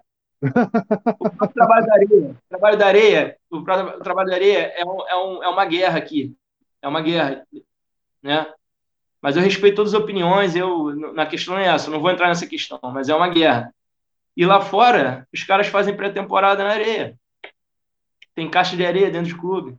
Faz reabilitação Nossa, na areia. Atração, né? O lance atração que, a gente comentou, né? Entende? O, então, o assim, de você, é... Então, assim, não estou entrando em questões técnicas, é, questões é, de biomecânica, não estou entrando nisso, nessas questões técnicas, entende? Mas eu, eu, eu quando você me perguntou se a gente está indo muito na ciência, que eu, porra, sou extremamente a favor tá, do, da ciência, de você estudar, de você saber do que você está fazendo, de você ter o conhecimento ali técnico exatamente do que você está fazendo. Mas eu também é, olho para a prática, cara. Aqui não, não, não, existe prática sem ciência e, e vice-versa, não vai, cara. Se você, se você pô, tem muita ciência e se você não tem ali o olho da prática, não vai acontecer o negócio. E eu acho que é um pouco isso. A gente está perdendo um pouco disso. É, mas enfim, aí são, são opiniões, entendeu? Assim, é, eu me fico, fico à vontade de falar isso, porque é realmente é o que eu acredito. E quando eu estou conversando com as pessoas, amigos, eu sempre falo isso, então não tem porque eu mentir agora. Então é, é, é, é, a minha é a minha angústia é essa, entende? Mas é, e aí a questão do atleta, é, eu escuto isso lá fora, da, do pessoal lá de fora que é isso que eles gostariam de ver no Brasil, no jogador brasileiro. O jogador brasileiro lá fora é isso aí que você falou. É o cara que vai dar uma caneta, é o cara que porra, vai pegar a bola, matar no peito, vai virar, é o cara que porra, ele, vai, ele vai tirar e, e vai, e, e, e vai finalizar, é o cara da técnica. É isso que eles gostam de ver lá fora. Entende? E aí eu acho que a gente acabou perdendo um pouco disso. Você vê o Vinícius Júnior, Vinícius Júnior agora é o porque ele, ele tá fazendo isso, pô. Entende? Eu vi, é eu vi o Vinícius Júnior jogando na base e era assim, cara. Era isso. De deixar outro de, porra, deitado no chão, era o driblador, era o cara irreverente, moleque muito bom, moleque, pô, muito boa pessoa, vivia rindo, entende? É o jogador brasileiro, é isso aí. Entendeu? E ele tá fazendo, cara, não perdeu a personalidade dele, tá fazendo. Então, é, não estou entrando no mérito de, do cara ser campeão sempre, do cara ser é, é perfeito taticamente. Estou dizendo em característica, né? E, e aí vai em treinamento, metodologia de treinamento que vai também mudando, entende? É uma série de coisas, mas é mais ou menos isso aí que acho que você perguntou. Acho que cai um pouco nisso, entende? É, a própria metodologia de treinamento é, também muda algumas coisas. Então é. Mas o lance da praia foi isso. O lance da praia eu, quis tirar do nível de tensão, eu quis tirar da rotina, entende? Eu quis mudar ali alguma coisa. E, enfim, mas aí acabou que a gente não conseguiu ir. Mas é, eu penso assim, Felipe, o Tadashi, eu eu não sou um cara, eu sou um cara que eu avalio o meio que eu estou trabalhando, eu avalio a característica do grupo que eu estou trabalhando, entende? Para eu fornecer para eles ali é, a melhor forma de, de treinamento. E uso, assim, e gosto de usar aqueles, aquelas metodologias que eu acredito, entendeu? Assim, é, é se eu conseguir linkar, casar com o meu grupo, eu, eu vou. Entende? Agora, aí eu tenho que avaliar a comissão, que aí tem treinadores também que não gostam de determinadas coisas, e o treinador é o chefe, né? O, é o carro-chefe, então você tem que dialogar ali. Então é, é isso, mas no, sempre que eu puder usar aquela, aquela, falando especificamente da minha função, aquela preparação física ali, que eu acredito que seja a, a que vai ali né? fazer uma referência legal para os atletas, eu, eu faço, entende? Uhum. Ô, ô eu acho que você já começou a responder mais ou menos o que eu queria te perguntar, mas você estava falando que você chegou a falar assim, bom, por mais que seja base, é, já tem pressão. A gente tá, tá num time como o Vasco, por exemplo, já tem pressão. Não importa se é sub 15, 17, 20, enfim. E, e quando a gente falava, por exemplo, em, em, times que têm sucesso no futebol de base, antigamente, né? Antigamente não, ainda hoje, mas assim, a gente fala em sucesso, a gente fala em revelar. A quantidade de jogador que revela, a qualidade desses jogadores que estão chegando no profissional, posteriormente são vendidos, enfim. E aí eu queria saber como é que você equilibra isso, né? Porque é, é muito é muito curioso. Tudo bem, a gente precisa revelar, mas como que a gente vai revelar? E como é que a gente vai fazer esse trabalho é, sem às vezes ser vitorioso mesmo, porque você pode ser um time muito revelador, que revela muito bem, que revela grandes jogadores, mas que talvez esses jogadores ainda não não vão mostrar esse resultado prático ali, com, com títulos, com conquistas, né? E como é que equilibra isso? Acho que você estava falando um pouquinho disso anteriormente, mas eu, eu, quero que você fale um pouquinho mais, que eu acho muito. É, é tem que lidar com isso é algo que deve ser um pouco desgastante também, né? Porque você se você for pensar assim, bom, eu preciso ganhar, eu preciso ganhar para manter até meu próprio trabalho, obviamente, né? É, o caminho mais fácil talvez seja você colocar o que nem a gente falava antigamente, bota os caras grandão, bota um moleque mais forte fisicamente que. É, você bota um cara grande, você bota um cara com 1,80m, um cara mais forte ali no sub-20, no sub-15, sub-17 vai ter uma vantagem, né? É, e aí você já fala, não, hoje, hoje em dia também você tem uma questão ali de talvez tentar enquadrar essa molecada num modelo de jogo que está sendo praticado no time principal, no time profissional, né? Então, como é que faz para você lidar com isso? Porque você tem duas frentes ali. Revelar bem e ao mesmo tempo ter que ganhar para se manter, para manter esse trabalho também, né?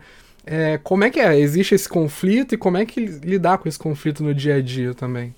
É, é, outra, é outra história complexa, né? Porque você, você quando trabalha num, num clube de camisa, clube grande, é, a gente a gente a gente começa uma competição com o intuito de vencer, né, cara? A gente é, tem, existe, né, essa ah, é, precisa é, é, a formação, é a primeira primeiro quesito de formação. Ótimo, lógico, como você também falou, tem clubes que formam muito bem para vender e tudo mais. É a formação, lógico, com certeza. Mas existe também o desejo de vencer. É, se eu falar aqui para você o contrário, eu vou estar tá mentindo para você e não é isso. Existe, lógico. É, mas sim, antes, há um tempo atrás, né, você não tinha, assim, você não tinha muito, como é que eu posso falar assim? Você não tinha uma, é, porra, não é cobrança, mas, mas é, era um futebol mais romântico, vamos dizer, né? Assim, na base também, a qualidade da base, tudo mais, era um, era um futebol mais romântico. Eu, eu peguei, eu até acho que eu cheguei a falar com, com o Felipe na, na, quando a gente se contou a primeira vez, eu, eu consegui pegar esses dois momentos, né, de transição do, do, do da, das características metodológicas do futebol, é, das características de profissional, eu consegui pegar o final e o início. Então, eu, eu vivenciei esses dois esses dois, no meu caso, por exemplo, eu cheguei a pegar um momento que o preparador físico ele só realmente fazia aquela parte da preparação física, depois só ficava ali acompanhando o treinador. Hoje não, o preparador físico ele trabalha na dele e está dentro do campo fazendo o papel também de auxiliar. Então, eu peguei esses dois momentos. Como também no futebol de base. Então, eu, eu, pô, eu, eu sou de uma época que o futebol de base ele tinha duas competições nacionais que eram nos momentos de férias da, dos atletas, e que era uma competição de uma semana e que você ficava, dormia numa escola com os atletas. Hoje não. Hoje um garoto de sub-17 e sub-20, ele joga um campeonato brasileiro uma Copa do Brasil, onde você fica com a mesma estrutura do futebol profissional, onde você onde os jogos são transmitidos pela Sport TV, é, tem, enfim, cadeia nacional, entende? Então é, antigamente não, antigamente só ia só ia ter acesso ao futebol de base quem fosse lá no estádio ver os meninos. Hoje, hoje, eu, hoje eu, eu tenho um tio que é vascaíno, né? Também muita coisa. E ele sabe todos os jogadores do Sub-15. Não mora no Rio de Janeiro, ele mora, mora numa, cidade, numa cidadezinha do estado do Rio. Ele conhece todos os jogadores do Sub-15, conhece todos os Sub-17, do Sub-20. Por que, que ele conhece? Porque ele vê um jogo na televisão do Sub-15, Sub-17, Sub-20. Ele tem acesso a isso, como um torcedor do futebol profissional.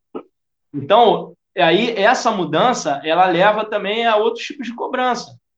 Entende? Se você tem um desempenho ruim do seu time, da sua equipe, que é uma equipe grande, e pô, numa, numa, numa, numa emissora de televisão, não é legal. Entende? Aí esse treinador, essa comissão técnica, já começa a sofrer pressões também, porque. Ah, pô, não, entende? A mesma pressão que sofre o cara do profissional, lógico, devido às proporções, mas ele vai também. Ele vai, pô, não, mas esse. Não, não é legal, pô, você, entende? Pô, o moleque não tá correndo, como é que pode? O moleque de 17 anos não correr?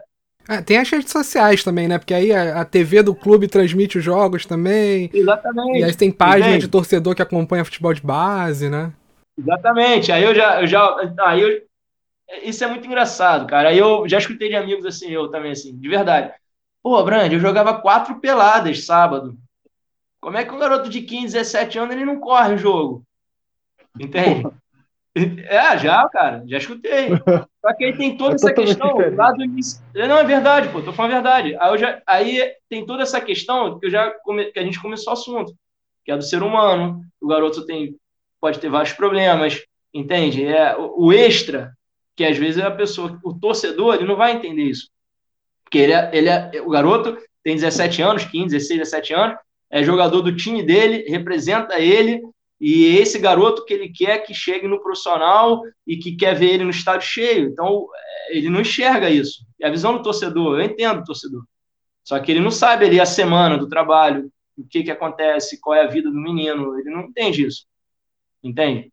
É, e, e aí tem tudo isso, como que a gente é, é, equilibra isso na balança? E aí você tem que montar uma equipe boa, você tem que, tem que ter um bom trabalho, você tem que tem que ter equipes é, não só de staff técnico de campo, mas de gestão boa, para você administrar isso também, para você entender como que é o, o que está passando na cabeça do menino, na cabeça do seu grupo.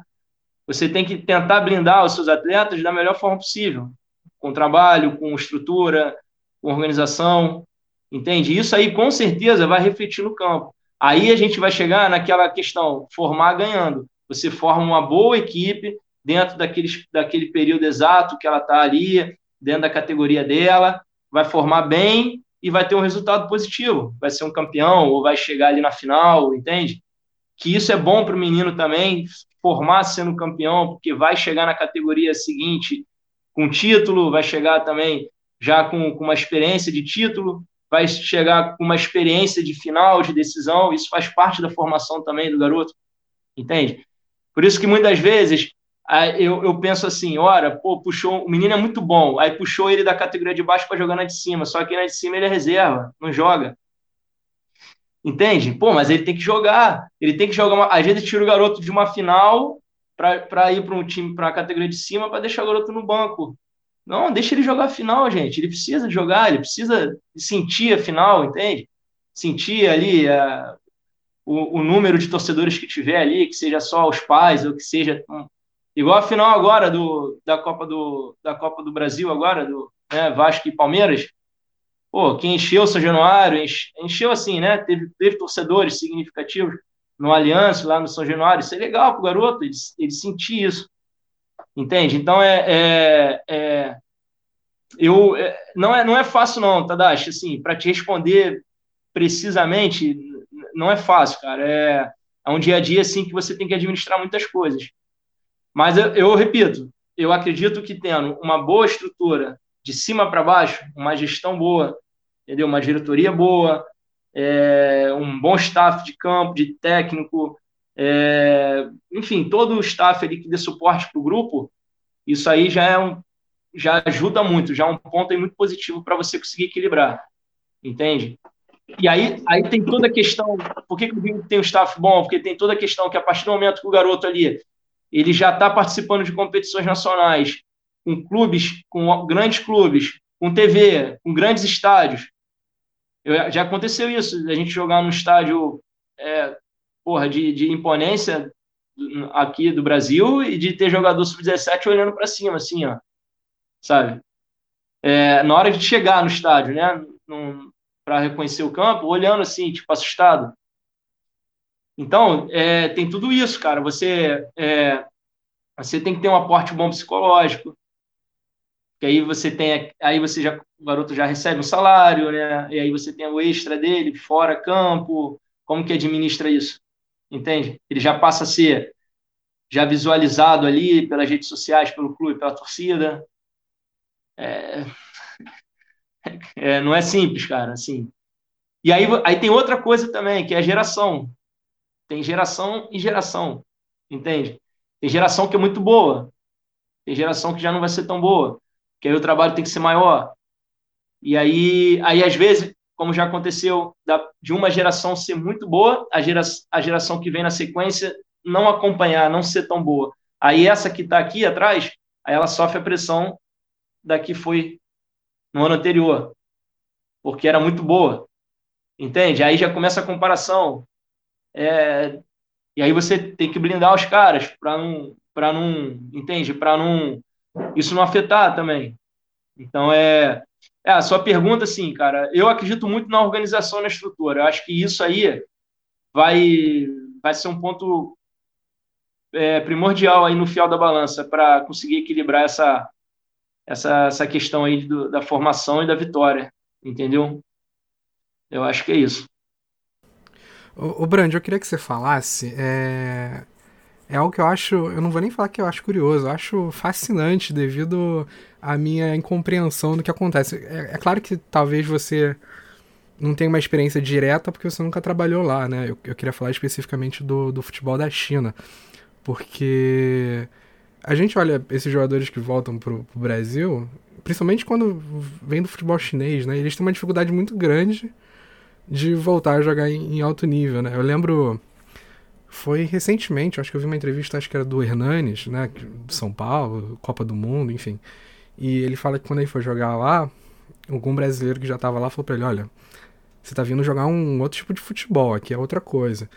E a gente viu, o Hernandes, por mais que seja um jogador muito tranquilo, assim, muito centrado, né, quero dizer, quando ele voltou pro Brasil ele também teve uma dificuldade. É claro que já estava numa idade mais avançada, mas a gente vê essa dificuldade muito grande. A gente vê, por exemplo, o Hulk, que, pô, é um cara completamente fora da curva, mas mesmo o Hulk ali teve um meizinho ali, talvez uma, uma dificuldade, até teve uma questão com o Cuca ali quando ele chegou no Atlético, enfim.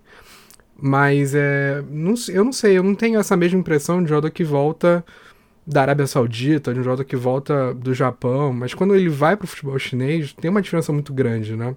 Eu não sei se você pode falar sobre isso, porque eu não sei se você trabalhou diretamente com atletas que voltaram do futebol chinês para o Brasil, mas o que que, o que, que, o que, que tem lá que é tão diferente assim para a gente não pra gente enxergar essa dificuldade, né, de jogador que jogava em alto nível no futebol brasileiro, no futebol europeu, mas quando vem pro Brasil, ele demora muito a, a conseguir retomar esse, esse alto nível dele, né? É, em relação assim, especificamente futebol chinês, eu, eu não vou conseguir te responder é, de forma enfática, né? Porque realmente nunca trabalhei lá. Mas assim, tem, tem amigos que já trabalharam, já, já me falaram algumas coisas, mas eu não vou poder te falar né, de realidade. Mas aí eu vou jogar um pouco para onde eu tô. Nos Emirados, que também é um futebol diferente, e tem algumas coisas também que, que se equivalem, talvez, à, à questão da China, enfim. O que acontece é o seguinte, é, eu acredito muito que é a metodologia de trabalho. Então, por exemplo, nos Emirados, você, a gente treina à noite. Né?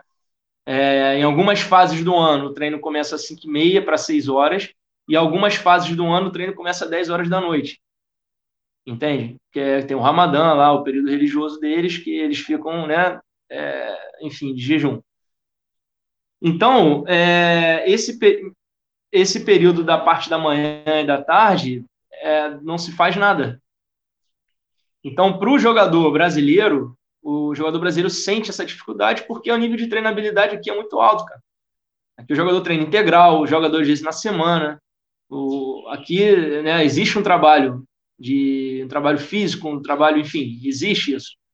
E aí quando ele sai, ele vai para uma outra realidade, se ele não tiver ali um personal, se ele não tiver alguma coisa ali que, que leve a ele a ter um estímulo, pelo menos é, próximo das cargas de trabalho que ele tem no Brasil, ele, ele vai cair de produção, isso é, é fato, entende?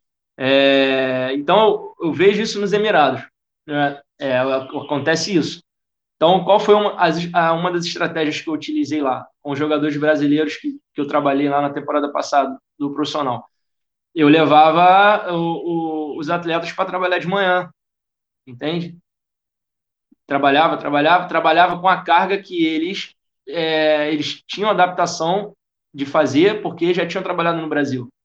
Né? Lógico que eu fazia o controle de cargas através, é, é, mediante o que eles estavam trabalhando ali na, na, semana, enfim, no mês. Mas eles, como brasileiros, e eles, como passagem de, em clubes é, é, importantes aqui, clubes que eu sei que têm um nível de trabalho bom, a gente desempenhava um trabalho praticamente ali para igualar o estímulo que eles tinham aqui. Só que não é só isso, ele precisa do campo, entende? Não é o jogador, ele não vai só ter o físico, ele precisa também ir para o campo, ele precisa ter o contato com a bola, ele precisa ter os estímulos. E isso era somente à noite. Então isso é prejudica o jogador brasileiro, entendeu? É, eu acredito que na China, na China eu já tive, já tive, é, enfim, não posso falar, né, de forma é, correta, assim, enfática, mas eu tive, tenho colegas que já trabalham lá, já me falaram que existe um, um treinamento forte, diz que o chinês gosta de trabalhar bastante, mas eu não sei, pode ser metodologia de trabalho, pode ser é, é, sistema tático, que às vezes isso acontece muito também, é, treinadores que é, não realmente não não adequam o, treina, o jogador naquela posição que ele realmente joga, e aí adapta ele, coloca ele para jogar em outra posição, então isso pode ser também uma, um, um fator, mas eu ainda acredito muito que seja a metodologia de trabalho, entende? Tanto física, tanto técnica, tanto tática, é diferente. Como acontece também o jogador que sai do Brasil para jogar na Europa. Geralmente eles evoluem lá, taticamente, é, até fisicamente também, falando, porque aí você já tem um outro conceito de trabalho, né, que se equipara um pouco aqui o nosso, tem também, tem uma questão de trabalho também forte. Então, é, eu acho que esses países da Ásia é, um pouco disso. Essa é metodologia de trabalho, né? Não dizendo que não é certo nem errado, como o Felipe falou anteriormente, mas eu acho que é a característica, entende? A característica que o, Brasil, eu sei que eu, eu, tive os brasileiros lá que trabalharam comigo, é, sentia muita falta. Eles sentiam muita falta do trabalho com intensidade, entende? Com é, o trabalho mesmo de força, então, é, eu acredito um pouco que seja isso, metodologia de trabalho. Trabalho e, com bola, né? É, com tudo. É, aí você vai ter treino, trabalhos que podem ser mais pausados, entende? Muito trabalho tático, muito tático. Aí vai de treinador para treinador. Na Ásia tem uma característica de com uma rotatividade muito grande de comissão de treinadores. Então, isso também é, pode ser que influencie. É, mas eu, eu acredito que seja eu acredito que seja metodologia mesmo. É, que metodologia, quando eu digo, é tudo: físico, tático, técnico, entende? É, eu, eu acredito que seja isso. Eu não posso, eu não posso te dar uma resposta né, concreta, porque eu não trabalhei lá, mas pela minha experiência nos Emirados, é, eu penso que possa ser isso. Uhum. Não, eu até te peço desculpa por te colocar na fogueira, mas eu acho que era não. a pessoa mais próxima para quem eu podia perguntar isso. Mas não, é algo que sempre me problema. gerou muita curiosidade de saber, porque a gente vê que é uma diferença muito grande, né? O que eu já ouvi de, de colegas que já tra trabalharam lá uhum. é que falam que eles são muito disciplinados, entende? Tanto japonês quanto chinês, para trabalho, são muito disciplinados. Mas o, o, que, o que pode modificar é essa questão metodológica né, que aqui no Brasil é uma, né, você vai para a Europa é outra, a Europa se aproxima um pouquinho do Brasil, mas é diferente, tem, o trabalho é muito integrado, muito intenso, aí você vai para a Ásia, é um trabalho mais desconectado, entende? Como é que é desconectado? O que eu estou dizendo? É, é, a rotatividade de comissões, de treinadores. Então, tem muita experiência de muitas comissões de diversos países. Então, isso pode, pode ser que, que tenha algum. Não cria tipo uma identidade de... de trabalho, né? É, exatamente. Exatamente. Exatamente, entende? Não é uma identidade. Você vai para a Europa, quando você fala, você vai para a Europa, pô, a Europa é trabalho integrado, você sabe. É, é tudo junto, físico, tá, tático, técnico, é, intenso. O europeu trabalha muito intenso. É aquele treino que pô, você, não, você não consegue se desligar do treino em momento algum, que é um treino, trabalho intenso. Então você sabe que a Europa é assim. É... Por isso que o jogador, quando vai para a Europa, geralmente ele, ele vem com uma carga tática já maior, né? uma experiência tática. Ele, ele ele desenvolve quando ele vai para a Europa, nesse sentido. É, o Brasil agora, o Brasil está tá querendo, está um, se aproximando nesse questão, nessa questão do, do trabalho próximo da Europa, né, mais integrado. Mas ainda tem uma característica um pouquinho aqui nossa, né, dos trabalhos mais assim, é, é, de característica mais brasileira fazer mais coletivo, trabalhar mais com bola. Jogador é, brasileiro, exatamente. quando treina gente... com bola, fica triste, né? Não, Porque, é. Pô, tá fazer física sem bola, fica meio triste, meio amuado. Por exemplo, essa questão dos trabalhos reduzidos, jogos reduzidos, que hoje faz muito aqui, é, isso é, existia alguns treinadores lá atrás, lá atrás, que faziam aqui no Brasil. Tá? O trabalho reduzido sempre houve, sempre teve aqui no Brasil. Né? Só que a, o europeu, ele, ele meio que é, é, patenteou isso, né? E, e aí, hoje é tudo reduzido. Você, né, pode, ter, pode ter ocasiões que, você, que, que, que, os treinamentos eles são só trabalhos reduzidos. Você não tem amplitude do campo, você não trabalha um coletivo para você. Não estou dizendo que, que não se faz isso, né? Faz, só que menos. Porque a metodologia hoje europeia é essa, é tudo reduzido, reduzido, reduzido é, compactação de espaço, você trabalhar em espaço curto. Ah, eu uma vez, cara, isso aí tem muito tempo, tem muito tempo mesmo, 2000, sei lá, 2008, 2009, eu falei para um amigo meu assim, rapaz, o futebol vai virar futsal. Aí ele falou para mim assim, Brand, você é maluco. Aí eu falei assim, então tá, então eu sou maluco. Falei isso para ele.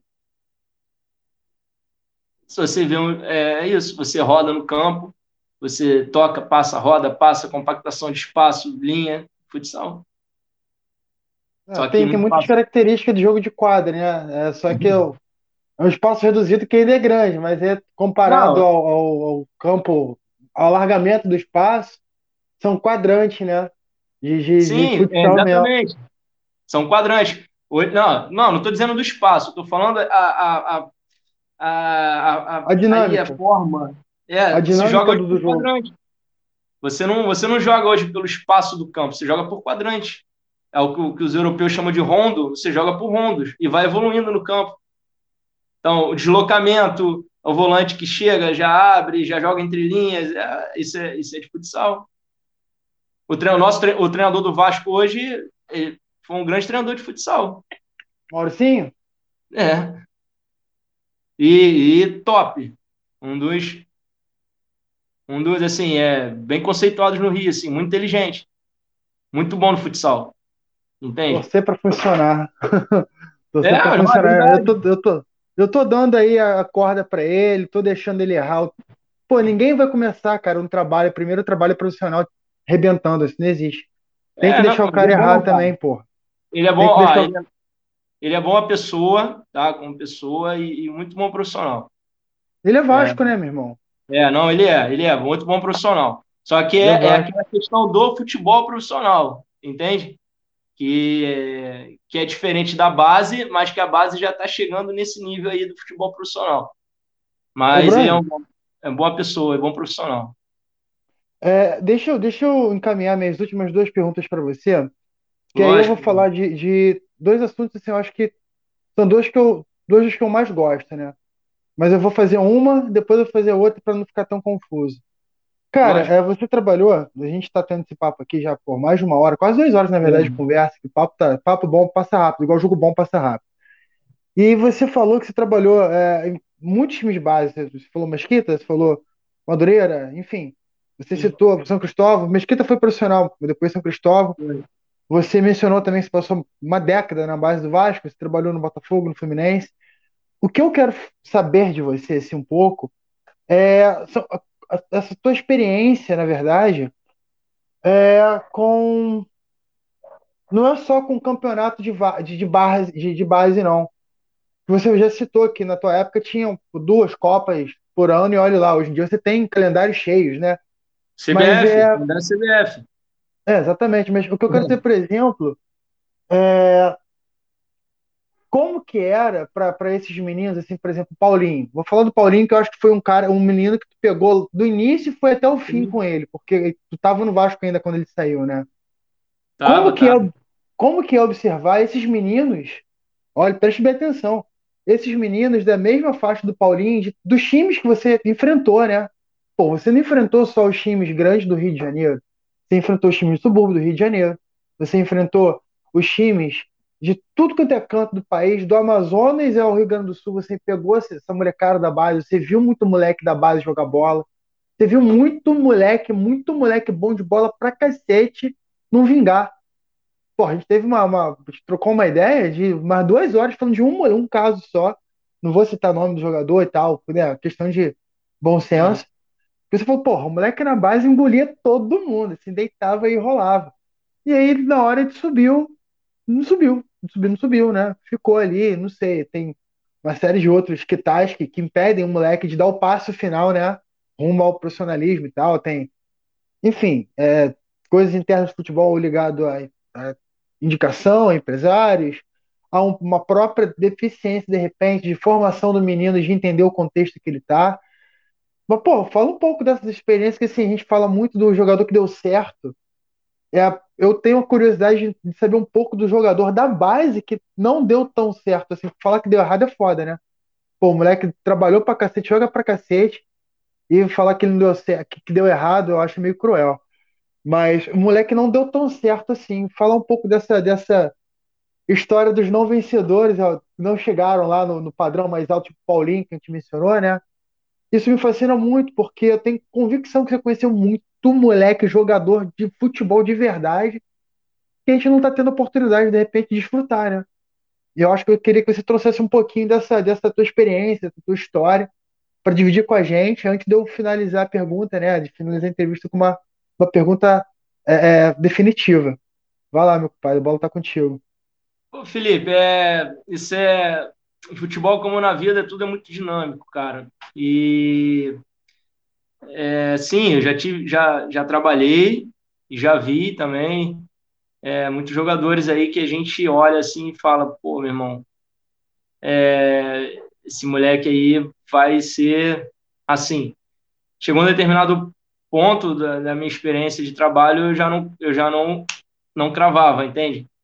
Eu já porque a gente não sabe, cara. Isso aí tem muitas coisas que acontecem não é não é só de dentro do clube, mas externo também, entende? É isso que eu falei antes. Porra, você, a gente não sabe exatamente o que acontece na vida do garoto. É, tem muitas influências, entende? Tem as que, tem muitas coisas assim que que às vezes é, é familiar, entende? Tem uma cobrança familiar muito grande. Eu já, já tive essa experiência também de, de trabalhar com um menino que, que porra, com 12, 13 anos, era o provedor da casa, entende? E a responsabilidade toda estava com ele. Só que o garoto, pô, morava tipo a uma hora do clube, tinha que acordar às 5 horas da manhã, aí chegava no clube, é, é, ia para a escola, né? Estudava, da escola saía direto para o clube, treinava o campo, à noite treinava o futsal, saía do futsal tipo 9, 9 e meia da noite, comia um lanchezinho ali na cantina, ia para casa dele, que era uma hora de distância. Tipo, pô, pegava trânsito, que horas esse moleque ia dormir? Até chegar em casa e dormir. Para depois, 5 horas da manhã, e ele, com 12 para 13 anos, era o provedor da casa. De um talento. E ele andou, ele andou, ele andou, ele andou, ele andou. É...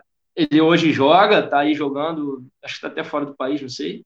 Mas não, não, não virou para ser aquilo que condizia com com que ele era tecnicamente, enfim.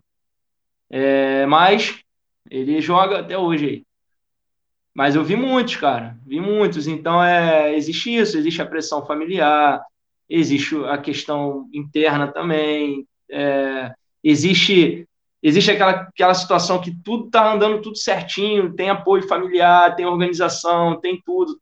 O garoto é bom tecnicamente, tem boa visibilidade no clube, tem tem a intenção do clube, às vezes ele chega ali no 20, alguma coisa acontece ali, a transição base profissional, que não é fácil também, é, é difícil, e aí às vezes não vai.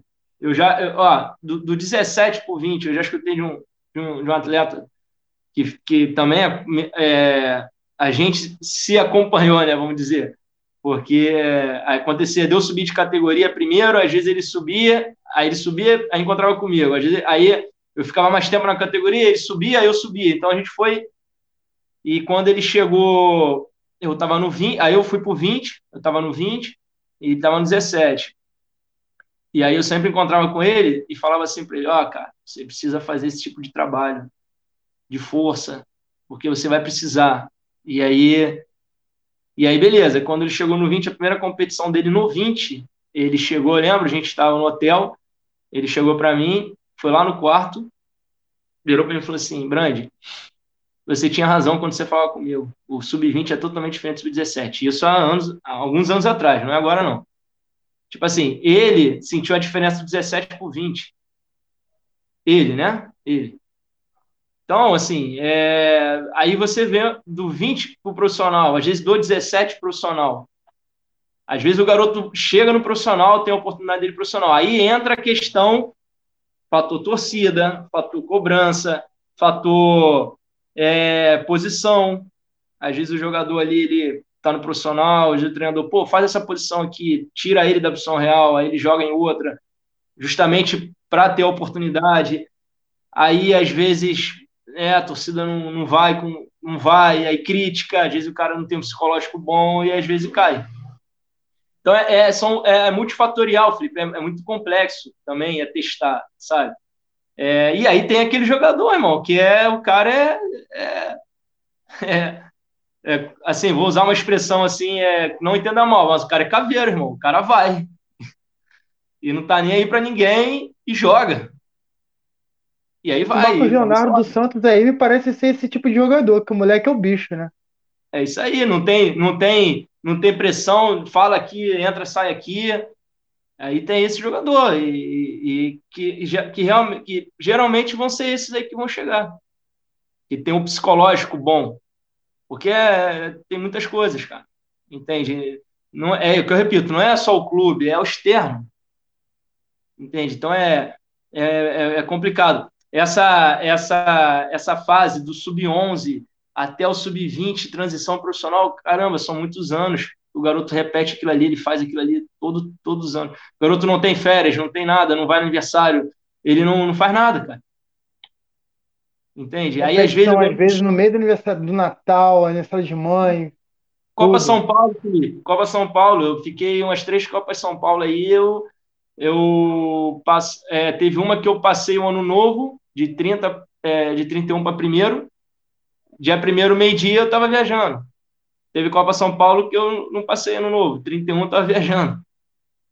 Entende? E não passei com a família. Tudo bem, isso, adulto, né? Mas aí tu imagina um garoto, às vezes, às vezes um garoto sub-17 que está integrando o sub-20 vai para a Copa São Paulo. Nunca vivenciou isso. E aí é, tem garotos que não vão em casa, cara. Fica aí, tipo, três, quatro anos sem ir em casa, porque faz, faz né? O sub-20 são três anos, né? Às vezes o garoto pega o sub-17 e já sobe por 20. Aí não, não, não vai, aí emenda, sub-20, sub-17, 20, primeiro ano, segundo ano, terceiro ano, e aí vai, vai emendando, porque às vezes mora muito longe. Aí, pô, às vezes não vale a pena em casa, porque para ficar dois, três dias. O garoto tem que ir em casa para passar as férias com a família. Às vezes tem garoto que fica três, quatro anos fora sem ver a família.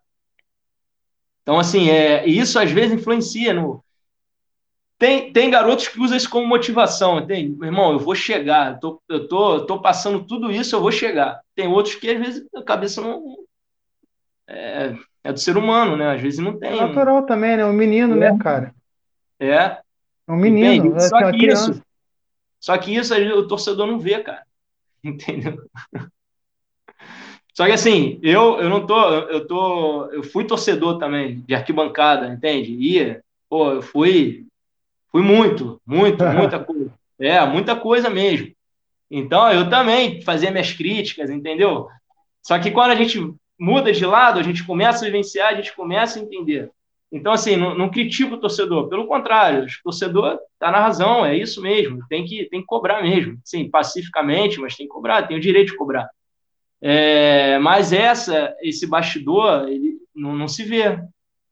É, então, é, é, acontece muito isso, cara. Então, aí é onde você tem que ser, você tem que ser ali, com todo respeito. Eu já falei isso para uma psicóloga amiga que trabalhou comigo lá. Eu falei assim: é, vamos falar nome? Falei, Fulano, ó, não, não, eu respeito a, a sua profissão como a profissão de qualquer pessoa, tem maior respeito. Mas muitas das vezes quem é o psicólogo no campo sou eu, falei para ela. Aí ela falou assim: Brande, por favor, porque eu sei que eles não vão falar para mim.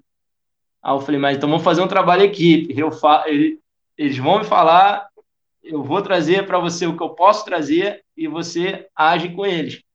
Aí a gente fez um acordo. Não fala que foi eu que falei, mas age.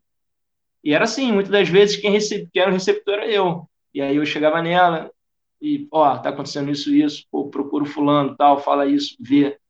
Aí ela ia lá, não falava que era eu e tudo mais, e, e conseguia sanar o problema. Aí, aí né, com, a, com as habilidades profissionais dela, competência, ela, ela, ela resolvia. Mas era assim, a gente, é, muitas das vezes, quem é o psicólogo somos nós ali, cara. Entende? Então é, é, é, muito também, é uma pergunta que é complexa de responder, porque não tem como eu falar para você assim, Felipe, é, tem muitos jogadores que são bons e não chegam por causa disso. Tem, tem muitos fatores, cara.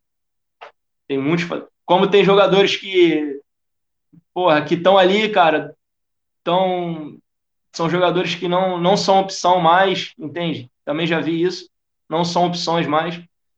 Acontece alguma coisa, o papai do céu mexe lá alguma coisa no universo, e aí o que é para ir, acontece alguma coisa, aí o treinador olha, não tem opção, filho, vai.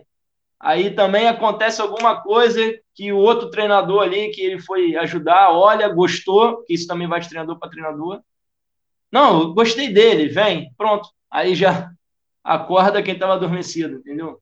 Isso acontece. Às vezes o moleque que nem se destacava tanto na base, teve uma chance, não, arrebentou cara. e voou, né? Não, jogador que tá para jogador que tá para ser é, dispensado. É, é tá para ser mandado embora, é. já vi já. Umas vezes foi puxado porque uma, o cara teve uma lesão, o titular é, furou, é. ele foi e arrebentou. Acontece, cara. Acontece. Entendeu? E não é, não é panela, não é isso, é preferência. Às vezes tem treinador que tem treinador que gosta de um cara mais dessa característica. Aí o outro vai perdendo espaço, perde espaço, perde espaço, perde espaço, perde espaço. Às vezes muda de categoria, ou um cara ou outro treinador precisa, outro, não, tem esse aqui, ó, vai. Aí o outro já, uf, entende? Já vi também acontecer. Aí o outro que era que estava ali na na, na alça de mira ali para ir, aí já perde espaço. Aí se abala psicologicamente, tem isso. É, muita gente fala do Kaká, né? O Kaká era reserva na base do São Paulo, pô, virou o melhor jogador do mundo. Mas o, o... Bernard também, o Bernard era assim também.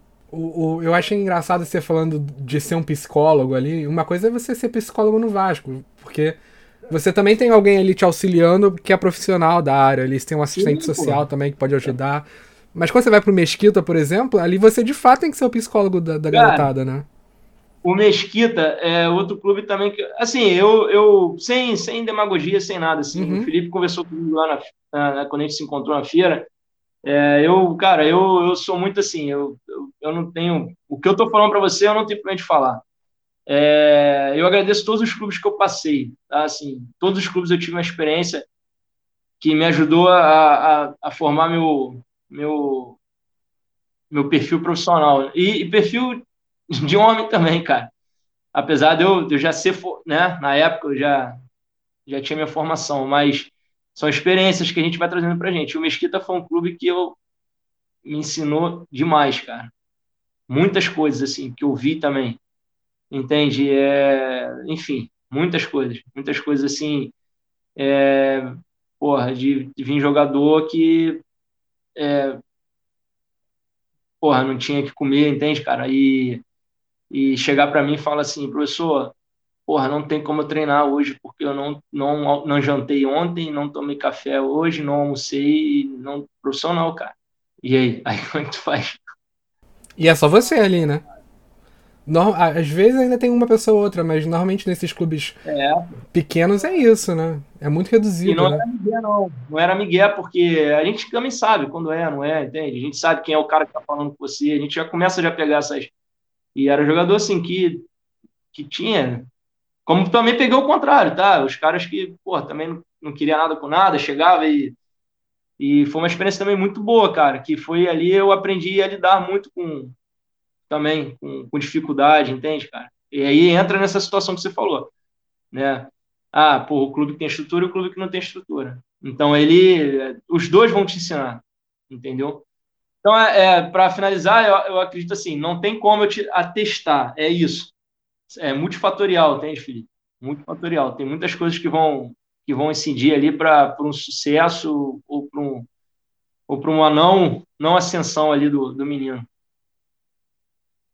Pai, pô, não, é isso. Você traçou um panorama contundente aí de, de alguns motivos, né, que podem influenciar.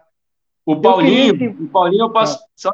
o Paulinho eu posso falar assim, o Paulinho é um garoto, cara, que ele é um garoto que tem uma cabeça pô, fora de série, é um moleque assim que, que tem uma base familiar muito boa também. É um moleque, cara, assim, é, Paulinho é um moleque muito também fora da curva, como pessoa, trabalhador, entende? Assim, era um cara que sempre queria trabalhar. O Paulinho jogou em várias posições na base, entende? Várias posições. É, sempre estava ali com o olho arregalado para você, entendeu? Não tirava o olho de você, desde moleque. Então, assim, é um garoto que é, a, a, estrutura dele, o perfil dele, é, empurrou ele, entende? E tecnicamente, porra, isso aí eu não preciso falar, assim, é, tecnicamente, é, não tem, não tem o que falar dele.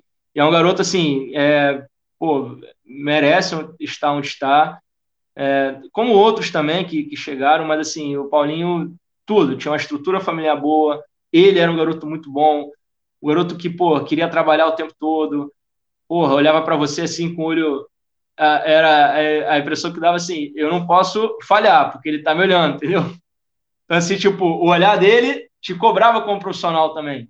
Então, eu, pô, eu me amarro trabalhar com, com, com um atleta assim. O cara tá ali. Entende? Então, assim, ele, desde criança, já era um, um garoto que já tinha um cognitivo ali já para atleta profissional, entendeu? Então, é, ele é esse perfil. Você acompanhou ele de moleque mesmo, de é, menino comecei até... A trabalhar com ele, é. Comecei a trabalhar com ele no... Bom, eu, na época eu não, eu não era dos, do, do Mirim, mas ele eu, eu era do Sub-15 e ele do Mirim. Então a gente treinava lado a lado, jogava, ele fazia preliminar do 15, entendeu? Então é, eu convivi com ele. Aí depois a gente veio trabalhar no Sub-15. Depois ele subiu de categoria, trabalhou no Sub-15. Aí depois eu fui pro 20, aí ele fez 17, mas eu acompanhava ele ali, ele era do, né, ia com a gente no ônibus, a gente dividia ônibus. E depois eu tive um, um, um período com ele no 20 também entendeu? Então, assim, aí depois ele. Mas é, é um garoto que viveu comigo ali, é, entende? Como Thales, como, enfim, como outros também. É, o Luan, que está no Palmeiras, Luan 93. Zagueiro, zagueiro. bom zagueiro, bom zagueiro. Luan bom trabalhei zagueiro. com. O, o Brand, antes de te encaminhar a última pergunta, que é uma pergunta mais aberta, né? Eu uhum. só quero que você deu, faça uma pontuação sobre um jogador que você falou comigo, que você trabalhou também durante um tempo, Cada vez que eu vejo esse moleque jogar bola, mais eu fico meio, meio babaca, assim, meio besta, porque eu tô achando cada vez melhor. Que é o Matheus Nascimento, o moleque do Botafogo. Assim, ele, eu acho ele meio displicente, um pouco lento e tal, mas quando a bola chega, assim, ele, tipo, em um toque ele resolve todo, toda a jogada. Às vezes é, ele levanta a bola, assim, ele levanta a cabeça para ele. Aí você não entende para onde ele tá olhando. De repente ele encontra uma bola, cara, que ninguém viu, mas ele encontrou. E esse é o tipo de, de, jogador que cada vez mais eu vejo menos. E quando eu vejo um moleque desse, eu falo, porra, é tão bom, saca? Eu acho tão gostoso ver um jogador com essa sensibilidade de futebol que o, o Matheus está demonstrando, que eu, tem jogo que eu vejo que o Botafogo tá tomando 3, 4, paro de ver, só quero ver ele jogar, tá ligado? Só, olho, só quero observar ele jogar. O movimento que ele tem em campo, né? a, a, reação do corpo dele quando ele domina, já é que ele domina orientado, para poder é. já dar sequência pro lance. Que isso aí é QI de bola, né, meu irmão? Quem joga bola, eu não jogo bola, eu sou, eu sou um perebo. Mas eu sou tão tarado em futebol que você acaba identificando né, os movimentos e tal. E aí, pô, o Matheus é isso, ele já, quando a bola vem, ele já domina a bola tirando dois. Ele já abre o espaço para poder desenvolver a próxima etapa do, do jogo dele, né? Isso é QI de futebol, né, cara? Isso é inteligência de futebol, isso é um negócio absurdo. E você trabalhou no Botafogo um tempo com ele, que você comentou comigo. É, como que é trabalhar com um moleque assim? Eu vou falar, talvez seja até um exagero, né? Da minha parte, do meu linguajar. Mas como que é trabalhar com um moleque tão genial, assim, que, porra, é. que você vê de tempos em tempos surgir, quando você vê na tua, diante dos teus olhos, né? Qual que é a tua reação quando você encara um moleque desse? Então, cara, eu trabalhei, eu, tra... eu trabalhei com ele no Botafogo. É... Eu trabalhei, assim, não fiquei muito tempo com ele, né? Mas eu já conheci o Matheus, porque né, a gente já conhece os jogadores da base, né? Dos Enfrentou, clubes. né? Muitas vezes, né? É, não enfrentei muito não, porque ele, ele já era uma categoria abaixo da que eu trabalhava, mas já, já eu, eu, a gente sabe quem é, a gente conhece, né? E aí, quando eu vou pro Botafogo, ele ele tava. Ele tava. O Matheus, ele era. Não sei se ele era um ano abaixo. Agora eu não sei exatamente se ele era um ano abaixo, mas ele já, aí já tava jogando na minha categoria. Eu fui. E assim, né, já, já sabia, já, já, já sabia quem era o Matheus, como, como alguns outros jogadores ali que eu encontrei na, naquela categoria do Botafogo, já que também, muito bons jogadores também. É, só que aí você começa a dividir, né, o dia a dia com ele. Então, assim, aquela característica do adolescente, normal, assim, mas, é, não, aliás, desculpa, da característica não adolescente, mas que não é um adolescente comum, né, cara? Ele ele já, ele já trazia com ele aquela responsabilidade do, do Matheus Nascimento, já naquela ocasião. Né? Ele já era um jogador diferenciado, ele já tinha já é, a consciência disso. E realmente, ele quando, quando a gente quando eu começo já a observar ele já a treinar, ele a ele né, jogar, você já já começa a perceber que ele tem ali algumas ações diferentes. Aí eu volto naquela lá no iníciozinho. Aí você tem as, todas as questões táticas, né? né? Que o treinador implementa, toda aquela questão toda. E aí tem a idade, que a idade ainda não é uma idade que você consegue suportar a, aquela aquele mental ali por muito tempo, porque trabalho, o, o, o tático ele exerce o mental, ele, ele, ele pede um mental muito forte, você mantém aquilo ali. Então, natural, pela idade, você não, não consegue manter por muito tempo. Você consegue manter até uma parte do jogo. Mas mesmo assim, aí, aí a gente já começa a reparar isso aí que você falou. Né? A forma de pensar dele, que é diferente, que vai, é, é, que, que vai fazer com que ele tenha umas ações dentro do jogo totalmente diferentes do que você às vezes vê de alguns atacantes. Então aí eu já comecei a perceber isso nele, diferença, entendeu? E aí depois ele sobe, ele já vai, ele já vai integrar ali, fazer transição já, porque teve quando eu vou para Botafogo, eu não fico muito tempo no Botafogo, vou para os Emirados. Só que antes de eu sair do Botafogo, é, ele já começa a ser já promovido para fazer ali transição, entendeu? Profissional, já começa a trabalhar ali já fazendo alguns tipos de transição. E aí eu acompanhei de fora, né? E, e aí eu vejo hoje ele jogando, ele agora com a seleção ali, né? Sub-20, teve um gol da seleção que ele, ele vem, ele vem lá no setor defensivo e tá olhando para trás, ele já está vendo as movimentações, e aí ele toca na bola, move o corpo de uma forma que ele já está orientado para realizar um passe, e onde esse passe vai, vai sair num, num, né, num, numa ação positiva da seleção brasileira. Cara, eu, eu assim, eu enxergo o Matheus aí como é, o 9 da seleção aí, cara. Já, já por um determinado tempo É um garoto também que tem uma base legal, uma base boa. É um garoto do bem também, entendeu? Assim, e nasceu com, como você falou, com um dom e com um QI de jogo aí é diferente. E, cara, e trabalhar com um cara que pensa diferente é, para mim, né, cara, assim, é, pô, é, é fácil, não é difícil, entende? Porque ele recebe a informação muito rápido, ele, ele entende a informação rápido, é, é um cara que vai, que vai fazer com que você cresça profissionalmente também, porque ele vai estar tá te cobrando também, nem que seja com olhar, mas ele está te cobrando, e você sabe que ele é diferente, entendeu? Eu, pelo menos, Brand, eu gosto de lidar com esses, com esses atletas, é, então, cara, assim, foi um prazer, assim, mesmo que por pouco tempo, é, mas foi um prazer ter trabalhado com ele, porque é, é um é jogador que, que daqui a um tempo aí vai estar tá, vai estar tá no cenário. Eu acredito. Entendeu? Pô, tomara. É, é... Para encerrar, não sei que o Tadashi queira, queira fazer mais uma questão, mas aí agora uma pergunta mais aberta, assim, aí fica a teu critério, é, se, você consegue, se, se você se sente confortável para falar ou não, que Sim. no nosso, no nosso encontro a gente, você falou, cara, você me contou vários causos, né, de bastidores, assim, das tuas experiências. É, em competição, causos de, Eurico, né, quando, quando você era sócio do Vasco na final do Mundial e tal.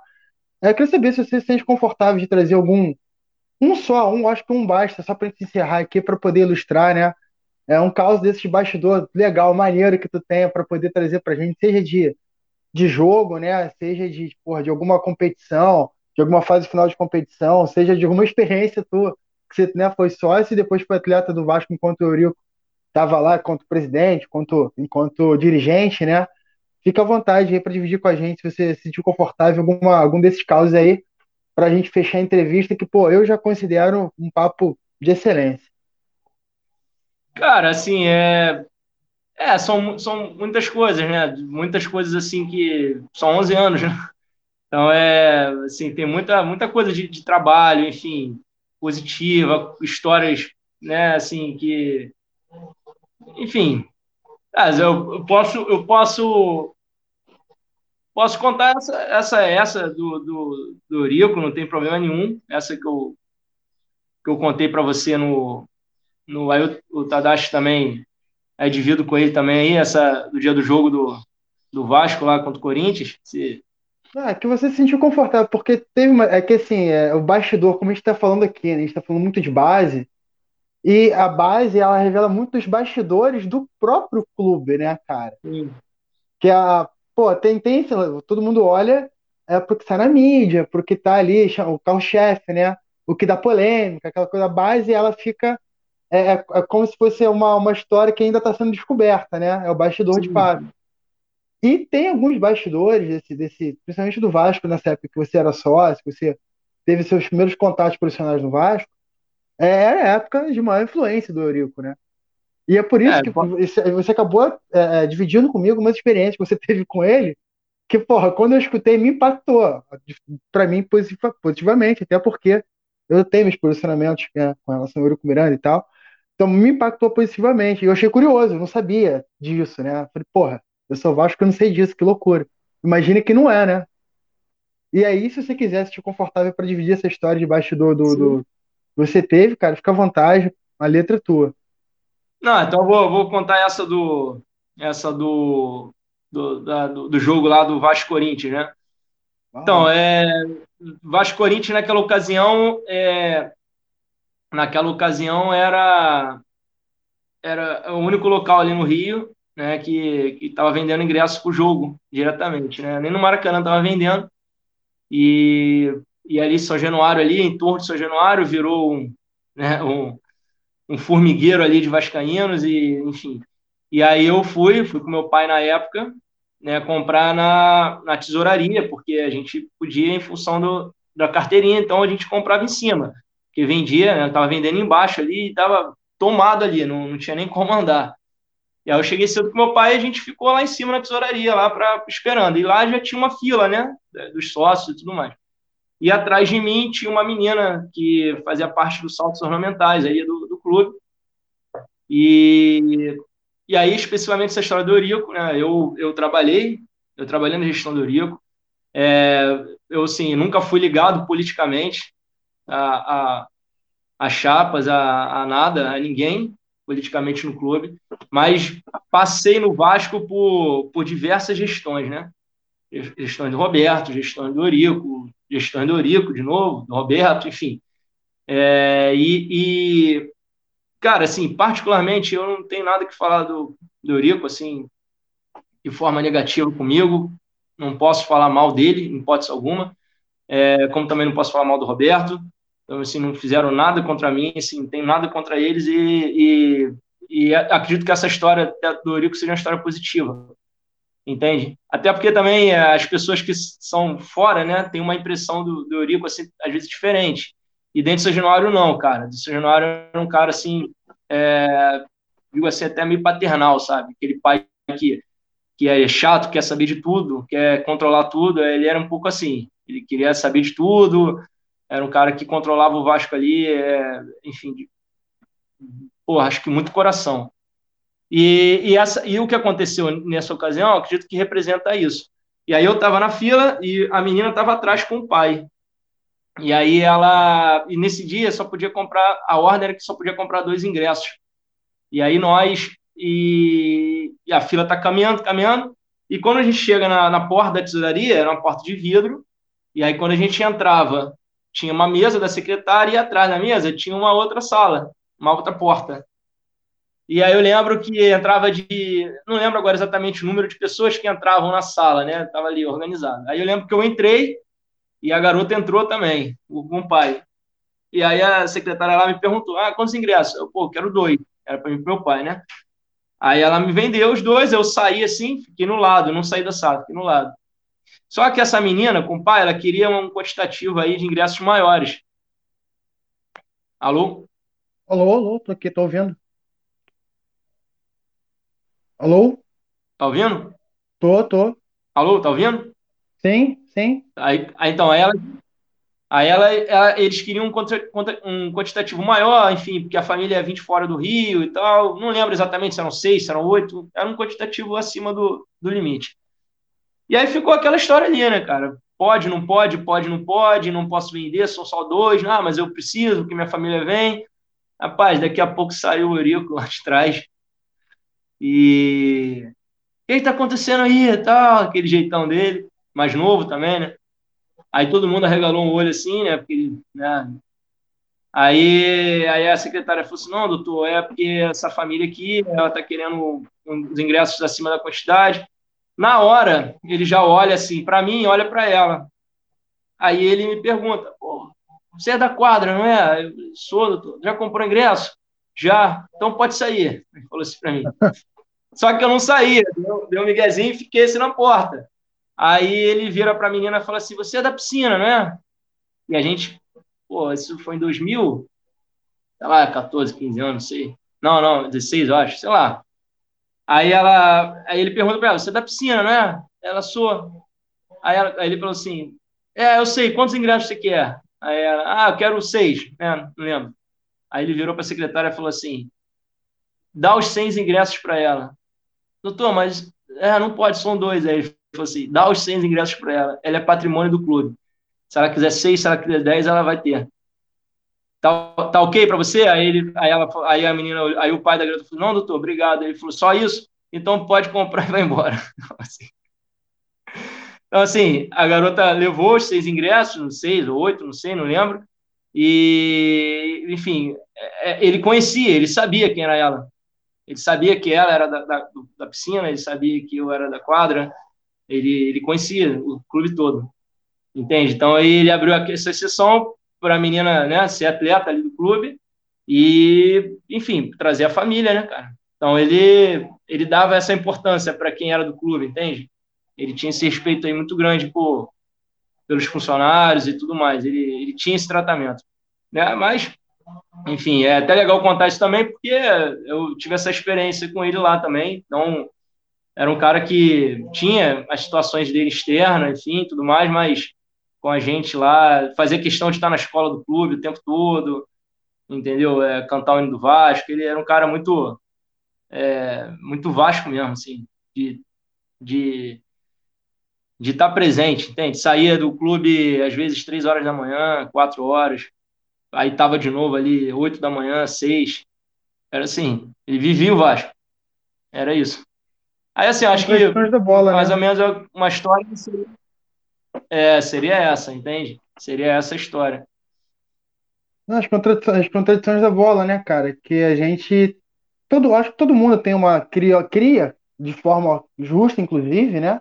Uma imagem, determinada imagem do Eurico, porque ele também ele, ele forçou a barra pra gente criar essa imagem dele, né? Ele fez por onde. Não, sim. Mas também é. tem, mas também tem é, um, um, outro lado, né? Que a gente não conhece, que é o que você traz, né, cara? Assim, se ele tem uma imagem que é meio deturpada de forma geral, é, também tem uma, o lance do, do, do, zelo que ele tinha com o clube e com as pessoas que faziam o clube que ele tanto né, gosta e que ele tanto torcia ser o que era, né? E tem uma, só um toque, porque já finalizou a entrevista quanto, quanto, a, quanto a história, eu não sei que o Tadashi queira, né, dar, dar os pareceres finais dele. Não, sim, sim. É porque tem uma, uma, uma entrevista entrevista não, uma, uma iniciativa do Eurico com os campeões do Vasco do Expresso da Vitória, né? Que ele, cuidava dos, dos atletas mais velhos, né? Ele dava uma grana para os atletas mais velhos porque eles não eram aposentados e tal, os atletas em dificuldade financeira do passado do Vasco, né? Ele sempre tentou cuidar, preservar esse tipo de patrimônio.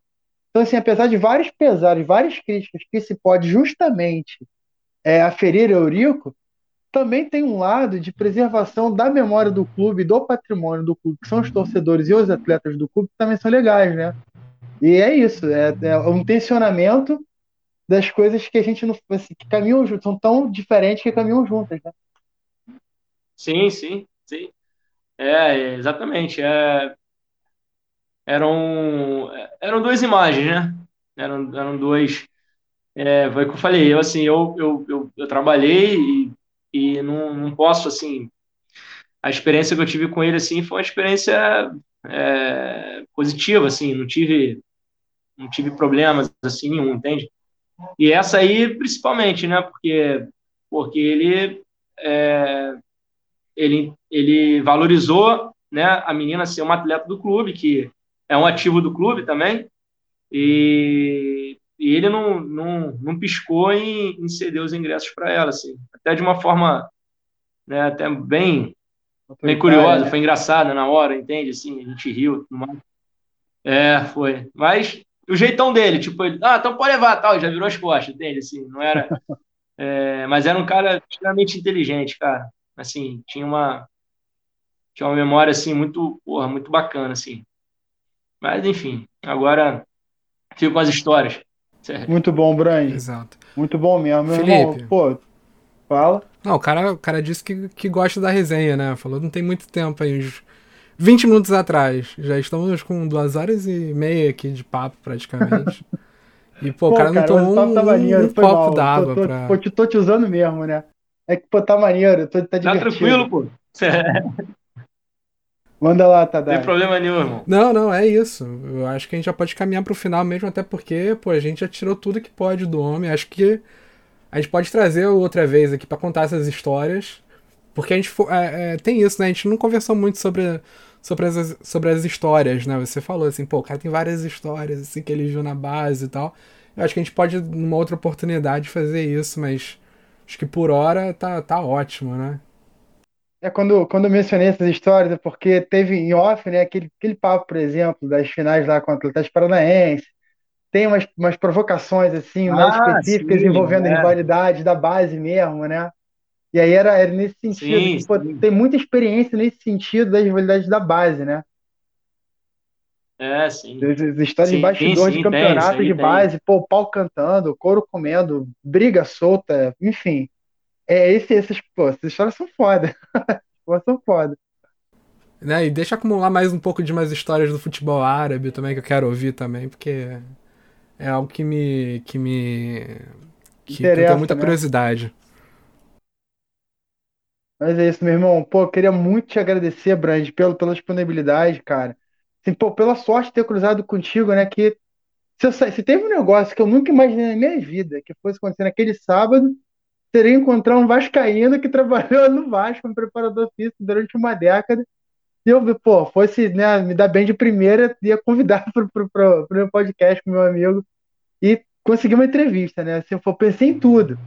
Eu pensei em absolutamente tudo que poderia acontecer comigo naquele sábado, menos nisso. E é um privilégio que tenha acontecido, cara. Agradecer demais a gente ter se cruzado e você estar tá dividindo um pouco do teu tempo, um pouco da tua história com a gente. Né? Pô, te apresentar meu amigo Tadashi, meu amigo Santista também tem. Vocês se cruzaram com certeza em algum desses torneios de base, dessas maluquices que vocês vivem de estádio aí, dessa, dessa vida de. É, eu tô pensando, provavelmente, provavelmente pelo Mesquita ali, eu, eu já, então, já devo ter visto algum jogo que o Brand estava por lá. Com certeza esses cruzados, esses barrados, campeonato de base também. E é muito legal fazer esse meio campo, cara. E agregar, né, meu irmão? Agregar gente boa. Porra. Tá perto de gente boa te afasta de gente ruim. É isso. E te agradecer pela, pela disponibilidade, Tadashi. A bola tá contigo. Valeuzão, Brand. Vai lá, Tadashi. Não, é isso. Eu também quero agradecer ao Brand, a disponibilidade aqui. Pô, duas horas e meia, de fato, conversando com a gente. É, vou dar uma editadinha aqui, mas acho que vai passar de duas horas de qualquer forma. Então, pô, agradeço. É, desejo sorte aí no trabalho. Você falou que tá viajando aí nos próximos dias. Então, pô, boa sorte na temporada de vocês. Isso. Espero que dê tudo certo. Espero que a gente possa se falar da próxima vez. Quem sabe ser na primeira divisão do, do futebol dos Emirados Árabes, não. É, se Deus Trava língua aí. Mas, pô, boa sorte na temporada. Obrigado e até a próxima. Vou agradecer o Felipe aí também. Pô, um prazer danado aí ter conhecido você, Felipe, naquela ocasião. Pô, muito bacana, cara. E obrigado pelo convite, Tadashi, obrigado também.